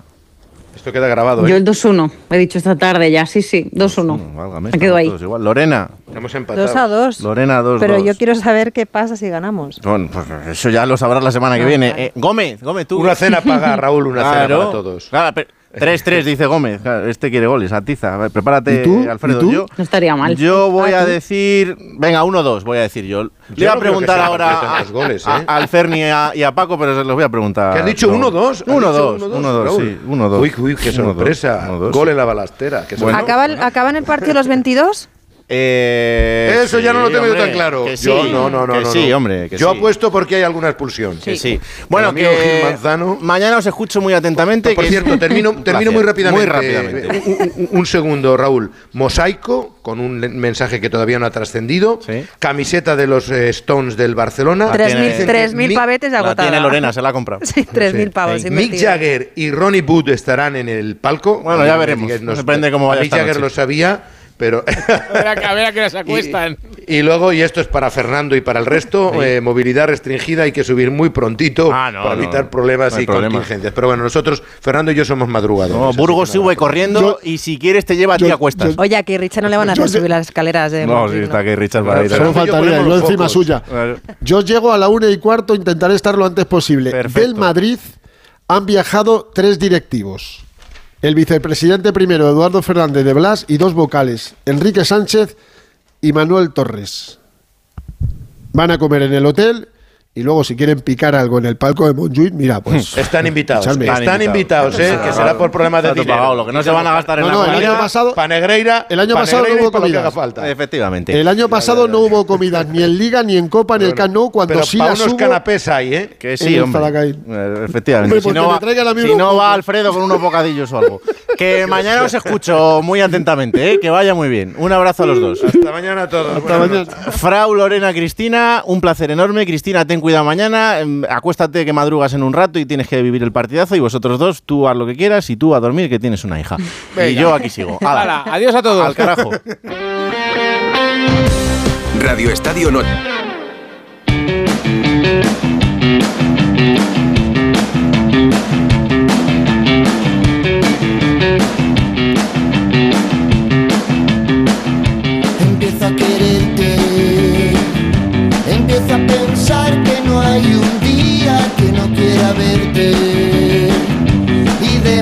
Demostrar todo el amor que te mereces. En el capítulo de hoy, en el diario de un futbolista, Coque Andújar nos cuenta el día que entendió o no a las instituciones públicas. Buenas noches a todos. Hoy Raúl me preguntaba sobre cuál había sido mi experiencia con las instituciones públicas y las principales diferencias que veía en la relación con estas, eh, siendo jugador y ahora formando parte también de, de la junta directiva del Atlético Sanluqueño. Pues es decir, que la cosa como jugador no ha ido mucho más allá de recibimientos a nivel individual, eh, cuando a alguno le han dado un premio, o a nivel colectivo, cuando te ha tocado celebrar algún título o ascenso importante de, de categoría. Han sido recibimientos bonitos y homenajes para recordar. E imagino que las fotos eh, habrán quedado preciosas. Eh, fotos que nunca me he hecho ninguna cuando me ha tocado vivir la otra cara de la moneda, como por ejemplo algún descenso. Eh, no ha habido ni fotos ni posiciones de preferencia en, en palcos presidenciales para dar el apoyo al equipo cuando las cosas venían mal dadas. Pero bueno, esa relación era fácil, no formaba parte de mi trabajo. Pero cuando uno ya empieza a vivir desde otra posición en el club, siendo parte de la propiedad en un equipo de primera federación, el año pasado estábamos en segunda y conseguimos el ascenso, la cosa cambia mucho. Entiendes que esa parcela hay que cuidarla y que esas relaciones deben ser lo más fluidas que se pueda y sobre todo que haya siempre una ayuda mutua y entendimiento. Está claro que al principio todo parte de cómo estas instituciones públicas entiendan el deporte, en concreto el fútbol y lo que el- equipo representa. En nuestro caso somos conscientes que competimos contra ayuntamientos que consideran que por lo que representan sus equipos en sus ciudades les tienen que dar subvenciones de 2 o 3 millones de euros. Eh, por supuesto esa cifra nosotros la vemos con unos cuantos ceros menos, porque ahí llega el entendimiento del club. Eh, somos el Atlético Sanluqueño, vivimos en Sanlúcar y por supuesto que esas cantidades deben ser inabordables para nosotros, porque solo hace falta darse una vuelta por Sanlúcar para ver la inversión que necesita la ciudad, ya sea en aceras, en infraestructuras o en colegios. Eh, es un trabajo que por supuesto consideramos que debe ser muy muy difícil, pero que ese dinero debe ser repartido sobre todo aquel que lo, que lo necesite. Pero creo que también por parte de las instituciones debe aparecer la apuesta por el deporte. Primero, por supuesto, en el fomento de este para los más pequeños, pero después en la apuesta decidida en los equipos de la ciudad, eh, sobre todo en sus instalaciones munici- municipales, para que éstas sean dignas y aptas para poder competir, ya sea para el equipo local o para el equipo que la visita. Porque está claro que al final todo es por dinero, pero si tú entiendes que el equipo de tu ciudad, el que lo representa a nivel nacional, merece la pena ese esfuerzo, ese dinero finalmente no tengo ninguna duda que tendrá retorno. Por supuesto que a nivel de imagen y de repercusión, pero sobre todo a nivel de personas que vengan a disfrutar de tu estadio, que está impoluto, y vengan a disfrutar de la cultura, de la gastronomía y de todo lo que pueda ofrecer, en este caso, Sanlúcar de Barrameda. Yo creo que en este campo nos quedan muchas batallas por pelear, pero por supuesto por, por aprender. Eh, no hace falta ser muy listo, que si hay equipos de primera división millonarios que hace desaparecer el nombre de la ciudad del propio nombre del club porque entiende que hay una falta de compromiso por parte de sus ayuntamientos, imaginaos la falta que le hace a un club de primera federación como el Atlético de Sanluqueño el apoyo de sus instituciones. Así que trabajaremos por ello. Muchas gracias y un abrazo.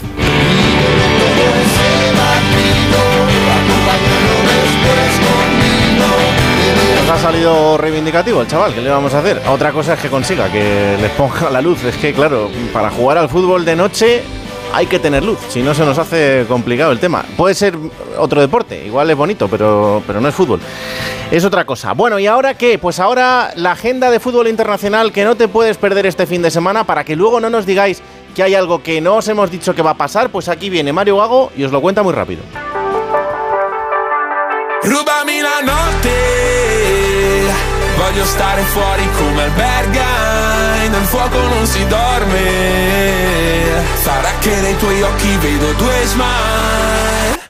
Hola Raúl, en Europa este fin de los mejores partidos se juegan en domingo. Parece que no quieren competir contra el clásico. Así que preparados porque viene un domingo completito con cinco duelos top. 1. Napoli-Milan, los dos últimos campeones de Serie A frente a frente. Los de Rudy García han recuperado confianza con dos victorias seguidas, aunque siguen sin Osimen. Los Rossoneri, al contrario, llegan de derrotas contra la Juventus y el PSG. El año pasado, en Serie A, acabó 0-4. ¿Habrá vendetta? A las 20:45 en el Diego Maradona. 2. Manchester United-Manchester City. Derby con 6 puntos de diferencia entre los chicos de Tenac y los de Guardiola. Los Citizens se están recuperando de la racha que tuvieron en el último mes, con 3 derrotas en 4 choques. En el United, en medio de polémicas por Sancho y Garnacho, querrán desquitarse de la última FA Cup perdida. Se juega en Old Trafford a las 4 y media. 3. Olympique Marsella, Olympique Lyon. En Francia lo llaman Shock dos Olympiques o algo así. Y es un duelo con muchas urgencias,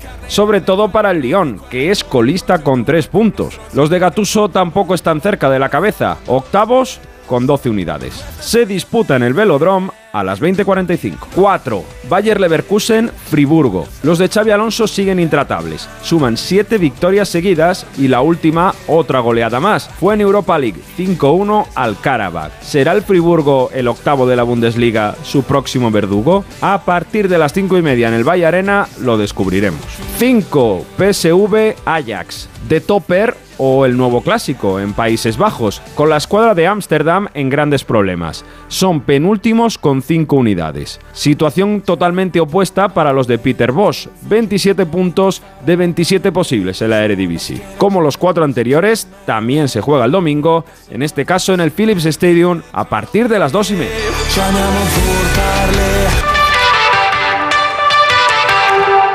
Bueno, y esta noche también eh, quería hablaros de, de, una circunstancia para la que todavía quedan muchos años. Ya sabéis que estamos centrados de momento en lo que tiene que ver con los Juegos Olímpicos de París 2024, pero ya conocemos eh, nuevos deportes que se van a incluir dentro del programa olímpico para Los Ángeles 2028. Eh, ya me estaréis diciendo que os lo fío muy lejano, pero cuando llegue el 2028 querréis saber, eh, por ejemplo, que es el flag football, que es el cricket, el squash, el lacrosse, el béisbol o el softball. Alguno de estos evidentemente no suena ni mucho porque llevamos muchos años, eh, o al menos, escuchando sobre estos deportes, pero otros pues nos resultan un poco más desconocidos. Y uno de ellos es el flag football. ¿Y de quién voy a hablar yo de flag football? Es decir, de un deporte que se parece, aunque sea en alguna medida, al fútbol americano. Pues con la persona que más sabe en España y con la que además eh, a los queridos oyentes de Onda Cero siempre tenemos ese buen recuerdo de todo lo que sucedía a esta misma hora hace unos años en aquel espacio que se llamaba Living in America.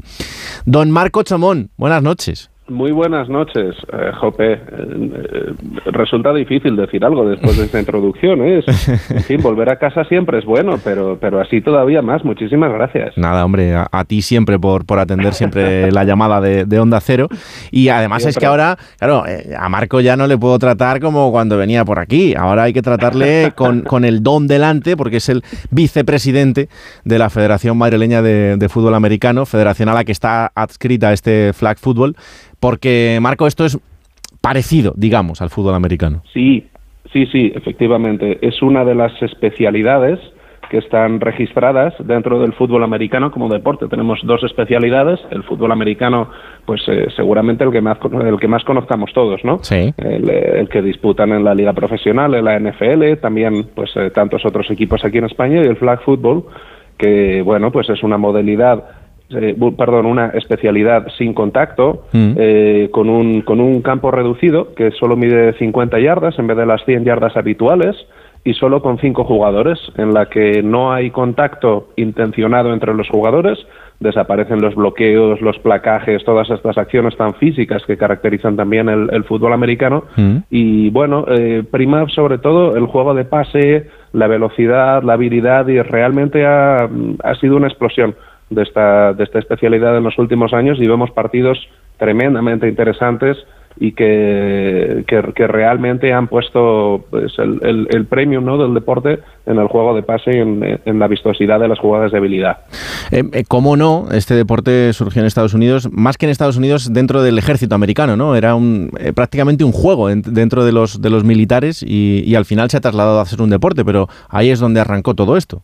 Sí, bueno, realmente el, el- dentro de España la, la historia es curiosa, ¿no? Porque eh, como, como el- la presencia del fútbol americano en España está ligada a las Fuerzas Armadas y en concreto a las Fuerzas Armadas de Estados Unidos, eh, nos llegó primero el flag football, que es una especialidad muchísimo más reciente que el fútbol americano con contacto.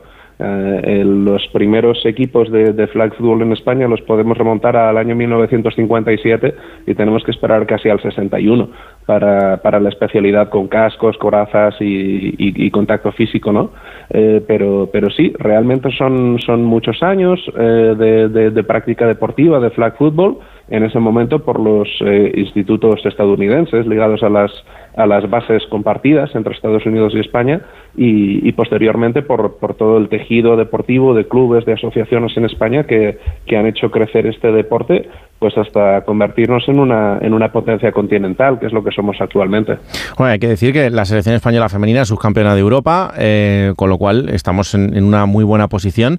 Pero, pero ¿cuál es el estado de este deporte en este momento en España? Eh, Bueno, el, flag football, como dices, hemos conseguido un- unos resultados espléndidos, especialmente con, con nuestra selección femenina, que es, que es bueno, pues realmente todos sentimos un gran orgullo por lo que por lo que han hecho este este grupo de deportistas que ganaron el campeonato europeo en 2019 y, y han llegado a la final y a una final tremendamente disputada que fue realmente una moneda al aire eh, este año en Limerick en, en 2023. Entonces, eh, es la especialidad que mayor crecimiento ha registrado en los últimos años eh, dentro, de, dentro del fútbol americano en España. En, en Madrid realmente es, ha sido una auténtica explosión. Ya tenemos pues eh, dos eh, divisiones, eh, para entendernos, de, de, de equipos que, que compiten en la, en, pues, en la fase territorial que luego da acceso al Campeonato de España de Flag Football y realmente vemos partidos de un, de un nivel enorme y, y con unos programas de tecnificación de, de jugadores pues también estupendos, ¿no? que, que nos hacen mirar con, con mucha esperanza realmente a la cita olímpica de 2028. Oye, Marco, y para, mm, para alguien que nos esté escuchando y que de repente diga, pues yo soy un chaval joven y o una chica joven y me quiero dedicar a, a este deporte, ¿por dónde tiene que empezar? Pues eh, tiene que buscar el, pues el equipo, la, la, la, la organización más cercana a donde, donde estén ellos, que, que naturalmente no es solo en Madrid, sino, sino en toda España. Afortunadamente ya, pues mira, hasta, hasta Canarias, ¿no? que era, que era un, un, un sitio al que nos costó mucho llegar al principio, ahora mismo tienen un, pues ya un ecosistema propio de, de equipos envidiable. Y, y, y nada, acercarse con, ah, con, con ese equipo, empezar a entrenar y, y esforzarse, esforzarse tremendamente porque es un formato reducido en el que hay, hay cinco deportistas en el campo, los equipos, las plantillas normalmente son entre 15 y 20 deportistas en vez de pues más de 45 que estamos acostumbrados en, en, en la otra modalidad de fútbol americano. Y, y realmente pues claro el, el interés por, por esta nueva modalidad olímpica eh, ha sido enorme, ¿no? Y, y lo estamos notando afortunadamente pues en, en- en todos los ámbitos del deporte en España. Imagino que, mm, eh, bueno, pues igual que sucede en el fútbol americano, ¿no? En este caso también, eh, quizá lo, lo peor o, o lo que más falte en cuanto a recursos sea tener campos adaptados para, para poder jugar a este deporte. Sí, sí, bueno, el tema de instalaciones deportivas siempre siempre ha sido especialmente costoso, ¿no? Pero dentro del flag football, como es un es un formato reducido y, y entra en eh, pues en unos 65 metros de largo, eh, es eh, plantea menos menos dificultades, ¿no? Entonces, por ejemplo, este este fin de semana tenemos la suerte de acoger la, la Copa de España en, en Alcobendas muy cerquita de, de nuestros Sí, estudios. sí, sí. y, eh, y veremos algunos de los mejores equipos de España en, en competición. Así que es una, es una gran oportunidad para acercarse a una de las instalaciones deportivas de Alcobendas, en el José Caballero, y, ver a todos estos equipos en modalidad mixta, que es algo que, que es interesante además poner de relieve, y en, eh, eh, y en otra convocatoria femenina. Tenemos esas dos convocatorias de la Copa de España simultáneas, mixta y femenina. Ajá. Bueno, desde luego que esto también es, eh, es muy interesante ¿no? en, este momento para todo el mundo y es que no exista solo esa modalidad masculina y femenina, que también, sino que exista esta modalidad mixta que, mm, pues que, pues que tiene muchísimo mérito. Em, en cuanto a la proyección internacional, ahora mismo, ¿quién es el, el gran rival a batir dentro de, de este deporte? Bueno, pues es, es complicado eh, no, no, no asumir que, que Estados Unidos es, es- es una gran favorita, ¿no? Eh, en todos los torneos internacionales, pero, pero lo cierto es que, que hay veces que, eh, que ha habido otros, otros equipos nacionales que han conseguido eh, hacerse con el, con, el, con el triunfo, ¿no? Es decir, sin ir más lejos, la selección española ha disputado unos partidos contra las selecciones de Estados Unidos tremendamente disputados. eh, que, realmente han sido mm, eh, detalles muy pequeños los que los que han decantado el, triunfo de- del lado de Estados Unidos. Eh, México, Panamá, Dinamarca es otra otra gran potencia continental. Realmente ha habido a veces una, una reacción algo escéptica ¿no? Al, a la inclusión del flag football como deporte olímpico, Mm. como si fuese prácticamente una medalla de, de oro asegurada para Estados Unidos. Pero sentimos realmente que no es así y lo, lo sentimos los que hemos estado siguiendo muy muy de cerca la competición entre equipos nacionales eh, en, en- en los, en los últimos campeonatos. Y, y bueno, realmente además en- entendemos que si, si, si consiguiésemos que no ganase Estados Unidos en Los Ángeles 2028, eh, sería un gran triunfo colectivo porque eh, tendríamos un poquito más cerca la permanencia del flag football para 2032. Bueno, desde luego que eh, no es casualidad que este deporte entre en el programa olímpico para unos Juegos Olímpicos que se van a disputar en, en suelo americano y donde pues ellos creen que parten con esa ventaja. En cualquier caso, el año que viene hay Mundial, ¿no? En Finlandia, o sea que será una buena piedra de toque también. Sí, sí, realmente sí. Eh, los, eh, la verdad es que la periodicidad de, de las competiciones continentales y, y mundiales está siendo tremendamente exigente porque va- vamos con una periodicidad de, dos años. Eh, realmente el, el año que no hay competición continental hay competición mundial. Eh, y, y bueno, eh, es, será una gran cita, eh, desde luego, para, para ver eh, si, si mantenemos el nivel competitivo y si esos deportistas que, que están incorporándose ya a la categoría absoluta de las categorías formativas eh, nos pueden ayudar a, a dar ese paso ¿no? hacia, el, hacia el siguiente nivel competitivo. Bueno, pues eh, esta semana ha dicho el secretario de Estado para el Deporte que cambia medallas por dinero, pues eh, estaría bien intentar hacerlo al revés. Primero vamos a poner el dinero y así conseguimos las medallas y luego ya lo retroalimentamos. Pero bueno, esto ya, ya Sí. sabes que es un clásico. Esto es el carro y los bueyes, Sí, ¿no? Hay, sí, hay que ver cuál, cuál de las dos cosas ponemos antes. Y, y realmente sin, sin, una, sin unos medios es, es complicado sostener los, los programas de, de tecnificación deportiva que, Mm. que son necesarios para, para luego poder optar a medallas, porque eh, los que conocemos y seguimos el deporte de cerca y estamos tan involucrados, sabemos que realmente son, son detalles muy, muy, muy... eh, eh, concretos, ¿no? Lo que lo que te hace poder optar a un, a un triunfo deportivo o, o- o quedarte en quedarte en el camino. Y, y desde luego, bueno, pues sé que, que está en la voluntad colectiva de todos que, que los medios para, para sostener eh, la tecnificación de esos deportistas pues no, no sean un factor en contra, sino que sean un factor a favor. Desde luego que sí. Tenemos tiempo por delante hasta ese ciclo olímpico de Los Ángeles, pero hay que ponerse las pilas para que, si queremos que luego tengamos una buena representación, empiecen a sentarse ya las bases de lo que va a ser ese Los Ángeles 2028. Eh, Marco, la última. mm, ¿En quién has puesto el radar este año en la temporada de la NFL? Pues eh, mira, es, es difícil sustraerse a que Miami Dolphins, que además es una de las dos franquicias junto con Chicago Bears que tienen los derechos territoriales de marketing en España, está, está a un nivel absolutamente increíble. Eh, Miami es, es, es uno de los grandes favoritos, al- a- a- por lo menos a disputar la Super Bowl, ¿no? Por parte de la, de la AFC. Y, y veremos si no, si no tenemos una, una visita suya eh, de ellos aquí en España en 2024. Oh, cuidado, eh, que con el nuevo Bernabéu tenemos ahí unas opciones increíbles y, y eso seguro que, que se puede hacer. Bueno, el domingo 11 de febrero se jugará esa Super Bowl del 2024, queda tiempo todavía, pero yo ya te voy adelantando que ese viernes te vuelvo a llamar y vemos a ver cómo está la cosa para esa final, ¿eh? Bueno, pues en agenda está entonces. Hombre, por favor, apúntatelo, que la agenda de Marco Chomón es como la del presidente del gobierno. Vicepresidente de la Federación Madrileña de Fútbol Americano, ya sabéis todo lo que es el flag football, eh, luego no me digáis que no. Marco, un placer como siempre, ¿eh? Eh, igual, ya lo sabéis, eh, siempre feliz de, de volver a casa. Esta es tu casa. Un abrazo grande. Un abrazo, gracias, chao. Radio Estadio Noche. Raúl Granado. Muy buenas otra vez, Paco Reyes. ¿Qué pasa, hombre? Aquí estamos pasando el viernes. Abrimos el territorio apuestas. Pues venga ya. No ofender a nadie. Oh. sí, me siento. Tan generoso. Me siento generoso. No pasa nada. Bueno, mira, le, le- le voy a dar el sobresaliente a Jesús Gil Manzano. eh, Preventivo. que igual el domingo es un notable, un aprobado Bueno, nunca o un suspenso. Claro. Pero ya dirigir este Miura con la que está cayendo se merece un sobresaliente. Tengo dos notables.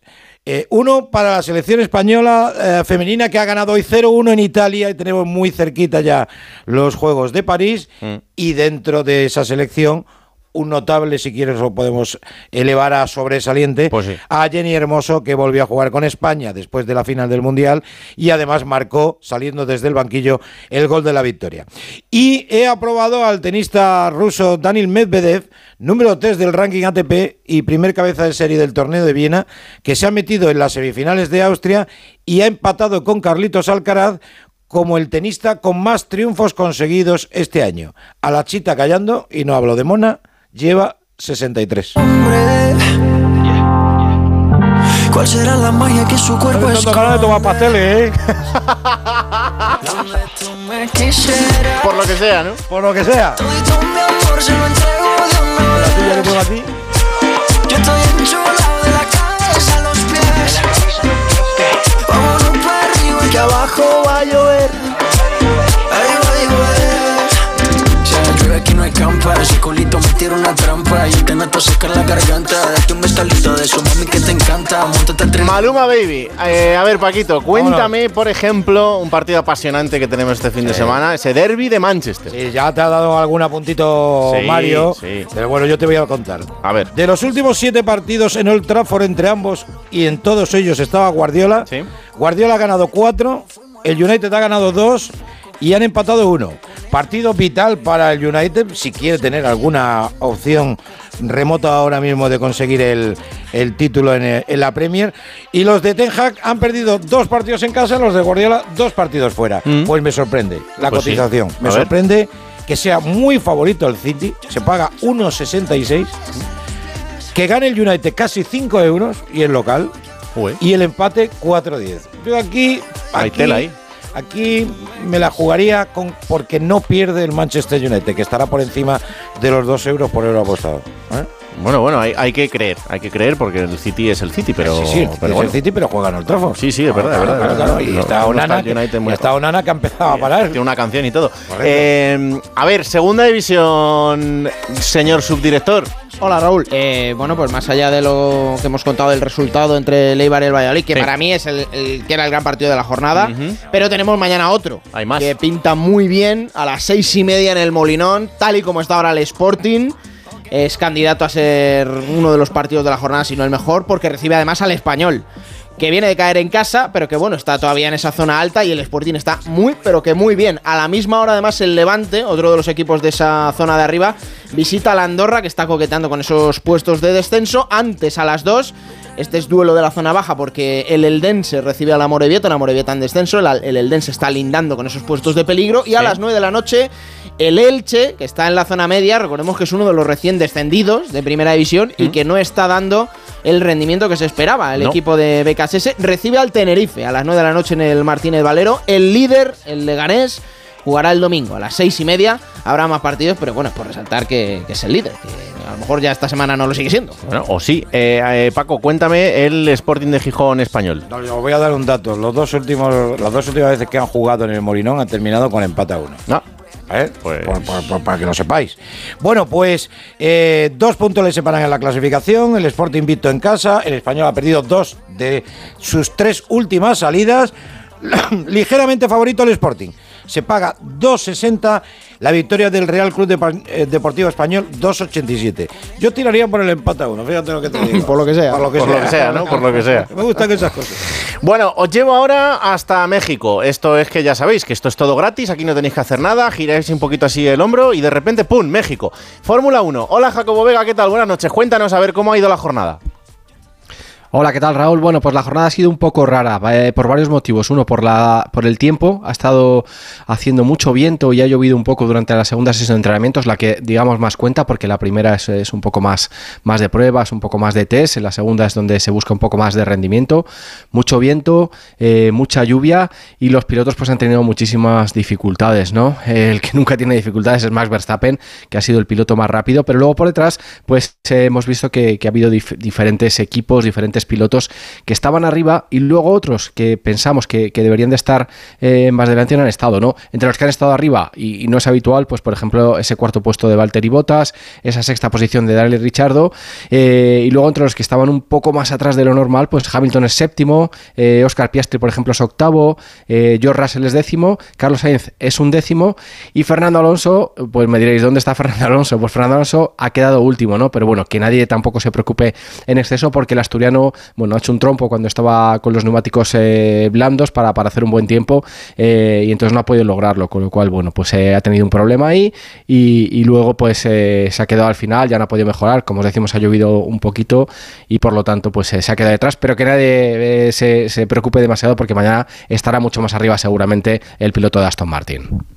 Gracias, Jacobo. Y de México, ahora giráis así un poquito más y ¡pum! a Tailandia, porque allí hay motos. Gran premio de motociclismo. Hola, Chechu Lázaro, buenas noches. ¿Qué tal, Raúl? Buenas noches. Pues tras los grandes premios de Indonesia y Australia, Tailandia pone el broche a este triplete oceánico que de momento está siendo agridulce para Jorge Martín. Y es que el madrileño se está mostrando el más rápido con diferencia, aunque a la hora de la verdad ha perdido puntos con respecto al líder Peco Bañaya, del que a día de hoy le separan 27 puntos, cuando todavía restan 148 en juego. De momento, el inicio de este fin de semana se ha repetido más o menos el mismo esquema, dominio claro del español, que ha liderado los dos entrenamientos del viernes, mientras que el italiano solo ha podido ser séptimo y los únicos que se han acercado al ritmo de Martín han sido las Aprilia de Maverick Viñales y de Alice Espargaró. Ojo con Maverick, por cierto, que este fin de semana tiene un ritmazo brutal en esta pista.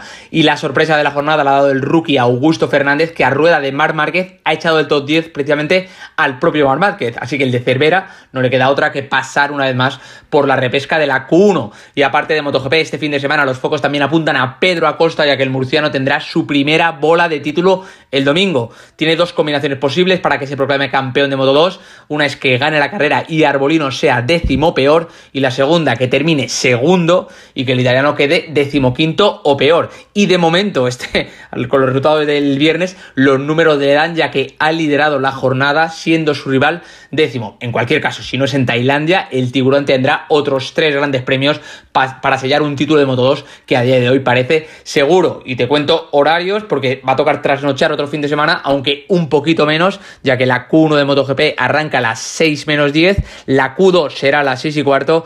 Después serán las calificaciones en las categorías pequeñas desde las 7 y 50 y a las 10 de la mañana esa espectacular carrera al sprint de MotoGP prevista a 13 vueltas. Gracias, Chechu. Lo ves así, este ritmo no puedo seguir. Ya no sé qué más hacer para obtener rato tengo A ver, Paco, los asuntos de motor. Por ejemplo, primero, eh, Fórmula 1 con ese Gran Premio de México. Bueno, pues en Fórmula 1 voy directamente a que hagan podium porque la victoria no cotiza. No, bueno, eso a ver, no. que gane Verstappen, se paga 1.28, pues, con eso te lo digo todo. Claro. Pero bueno, que haga podium Carlos Sainz eh, se paga 7 euros por euro apostado. Que haga podium, que ya hizo podium en el, en el último, aunque fuera a posteriori, ¿no? Y que haga podium Alonso, pues se paga bastante más, se paga a 11 euros por euro apostado. Bueno, es muy favorito para todo Verstappen, así Claro. que no hay mucha, no hay mucho donde rascar aquí, salvo que haya alguna sorpresa. ¿no? ¿Y en las motos en Tailandia? Pues mira, me llama la atención que es muy favorito Jorge Martín, 2 euros por euro apostado que gane en Tailandia.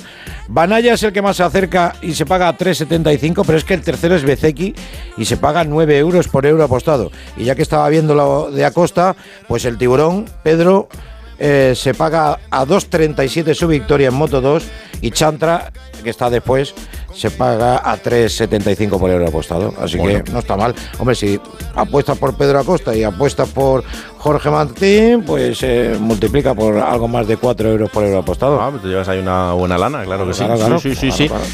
Eh, a ver, hemos ido a México, hemos ido a Tailandia y ahora vamos pues a su casa, aunque Camps es ciudadano del mundo. Jornada 5 de la Euroliga que ha pasado hoy en el baloncesto. Hola David Camps, buenas noches. Buenas noches, Raúl. Hay veces que de tanto repetirse un enfrentamiento deja de ser clásico y sucede también a veces que de tanto jugar hay días malos o tontos, llámalo como quieras. Y eso es lo que pasó en el clásico Real Madrid-Barcelona, que deja al Madrid como líder invicto de la competición en solitario y a una victoria el Barça y el Valencia Basket, que ha jugado esta tarde en Kaunas ante el Zalgiris y ha sacado músculo 72-87 y ha ido a ir ganando por más de 30 puntos. Situación diferente la de Joan Peñarroya y el Vasconia. Peliaguda porque ha viajado solo con nueve jugadores a Atenas, uno de ellos, Monet, que ni tan siquiera podía jugar, y se va de Grecia con dos lesionados más, Manion y Sedekerskis, y con una derrota. Peñarroya es un gran entrenador, pero no es la Virgen de Lourdes y los milagros no existen. Derrota 95-81 y ya te ponía en situación el viernes pasado. Su futuro está más que en el aire. Dusko Ivanovic está a la espera después de haber sido destituido de la Estrella Roja y él sí que es un clásico en Vitoria. Y hablando de clásico, Raúl nos deja un pozo más mental que clasificatorio o definitivo. De ahí que tanto el menorquín Sergio Llull como el entrenador del Barça Grimau tengan claro que estamos al principio de un largo camino. Creo que les tengamos tomada la medida. El, año es muy largo y el Barça siempre es un, un rival a batir. La conclusión que se puede sacar de hoy es, aun jugando mal se gana. Sí, sí, sí. Yo creo que, que es buena conclusión, ¿no? Eh, creo que también en parte ha sido mérito del Barça, ¿no? El pararnos nuestro juego, nuestro ritmo, ellos han empezado muy acertados y estas victorias también valen, seguimos sumando y seguimos ahí arriba. Un partido más, eh, jugaremos muchos y ojalá nos encontremos muchas veces más, porque quiere decir que los dos estamos luchando por algo. Eh, somos dos muy buenos equipos y van a pasar muchas cosas, o sea, que no, no pesa Y no absoluto. deja de sorprender Raúl el mal inicio del Milán en la Euroliga. Pese a Nikola Mirotic en Berlín, el hispano-montenegrino anotó 30 puntos, pero su equipo ha perdido una victoria, tres derrotas y el encuentro aplazado ante el Maccabi, que recordemos jugará en Belgrado sus encuentros la semana que viene, aplazado el que debería haber jugado ante el Real Madrid.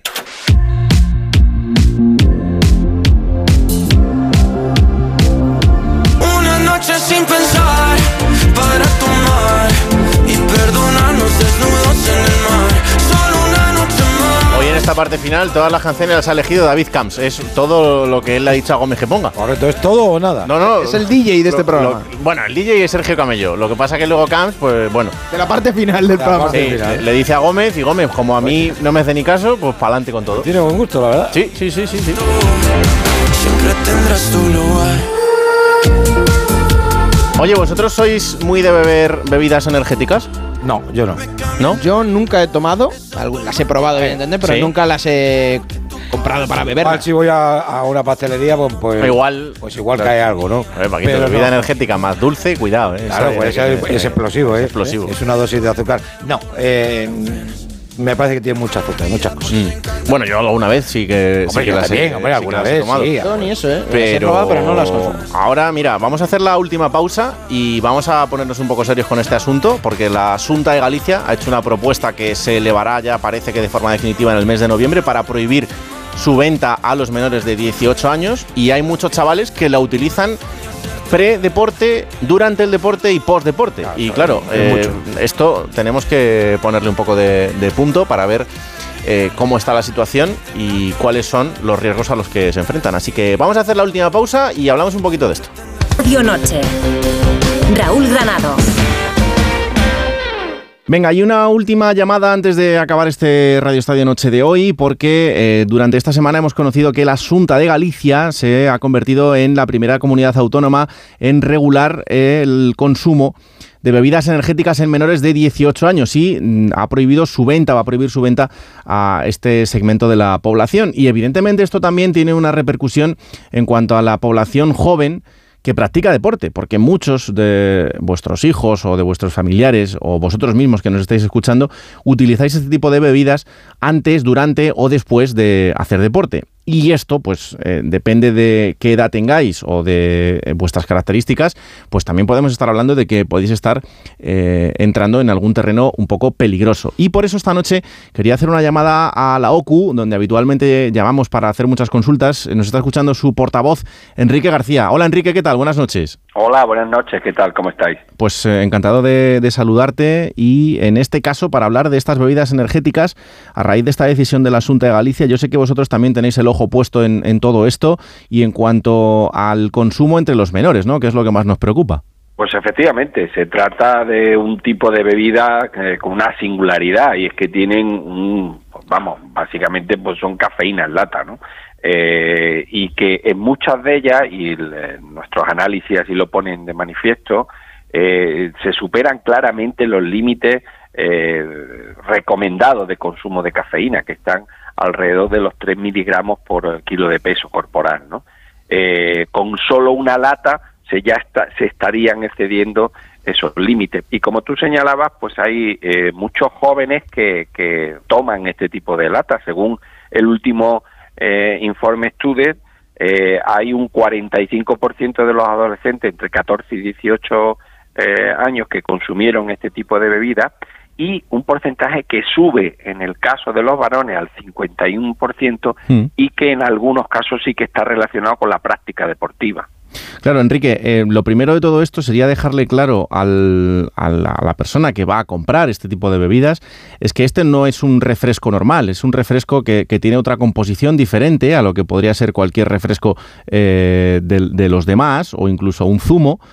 Y que aunque se vende de una manera parecida o con colores que sean muy atractivos para el comprador, eh, hablamos de un, de, un producto que, como tú dices, tiene cafeína, pero aparte también puede tener eh, otras sustancias, como por ejemplo la taurina eh, o el ginseng, que al final son, son estimulantes. tal cual lo define. Estos no son refrescos. Esto no es algo eh, que sea pues agua y azúcar con sabores, no. Es una bebida que tiene este tipo de componentes activos, como tú has señalado, además de la cafeína, no solo la cafeína, sino otro tipo de estimulantes, y que tienen unos efectos eh, conocidos, sobre todo en cuanto al abuso, ¿no? A nosotros hay una parte que nos preocupa mucho, que es el uso de estas bebidas energéticas ligadas al alcohol, ¿no? Eh, y esto mm, en los jóvenes pues tiene unas consecuencias, aparte de que el exceso eh, de cafeína, cuando eh, vemos que se superan los límites eh, recomendados de diarios, pues, eh, pues puede tener problemas intestinales, eh, eh, puede tener problemas de deshidra- deshidratación, perdón, también eh, taquicardia, irritabilidad, insomnio, depende de la sensibilidad de las personas, ¿no? Y esto, cuando hablamos de menores, pues nosotros creemos que hay que regular esta cuestión. Le- la última pregunta que te hago, Enrique, eh, otro factor más que es el mezclar este tipo de bebidas con el alcohol. Eh, en este caso, nos salimos un poco del deporte, porque entiendo que ninguna persona que realice deporte lo utiliza mezclado en este sentido, pero, pero sí es alarmante la cantidad de, de jóvenes que lo utilizan también eh, en este caso. Sí, y esto es lo más serio, ¿no? En cuanto a que, eh, pues eh, normalmente el uso de este tipo de, de bebida lo que supone es incrementar también el uso de la dosis de alcohol con las consecuencias que eso tiene, ¿no? Eh, pues, eh, pues, pues la práctica del uso de alcohol, para entendernos, de las borracheras, que son bastante más grandes, pero también los efectos que eso puede tener, por ejemplo, la conducción o en, o en el ocio, ¿no? Este tipo de, de consumo intensivo de alcohol, que ahora hay unos modelos, unos patrones muy determinados por los que los, los consumidores jóvenes, sobre todo, eh, pues eh, tienen esa ingesta excesiva de alcohol con las consecuencias que tiene. Y dentro de la práctica deportiva también hay que tener cuidado, eh, porque eh, queremos recordar, bueno, pues que la cafeína tiene unos límites eh, elevados pa- para considerarse dopaje, pero es una sustancia que si se superan esos límites se puede considerar dopaje también. Y ojo, porque este tipo de bebida muy concentrada y tomada de forma continua podrían en algún caso llegar a superar esos límites. Bueno, pues ahí están estas recomendaciones. eh, a partir de aquí, evidentemente, para la gente que es mayor de edad, pues que lo utilicen con responsabilidad. Esto no es cuestión de demonizar absolutamente nada, sino de eh, contar un poco la realidad de las cosas que tenemos a nuestro alcance y saber cómo hay que utilizarlas y, sobre todo, poniendo el foco en, eh, los menores de edad, en nuestros chicos y nuestras chicas, que además, en este caso y desde este programa, pues los que hagan deporte, pues que utilicen otro tipo de sustancias más naturales eh, en, el, en el previo, en el durante y en el post, que seguro que les va a funcionar muchísimo mejor. Enrique García, portavoz de la OCU, un placer y muchísimas gracias. Gracias a vosotros, un saludo.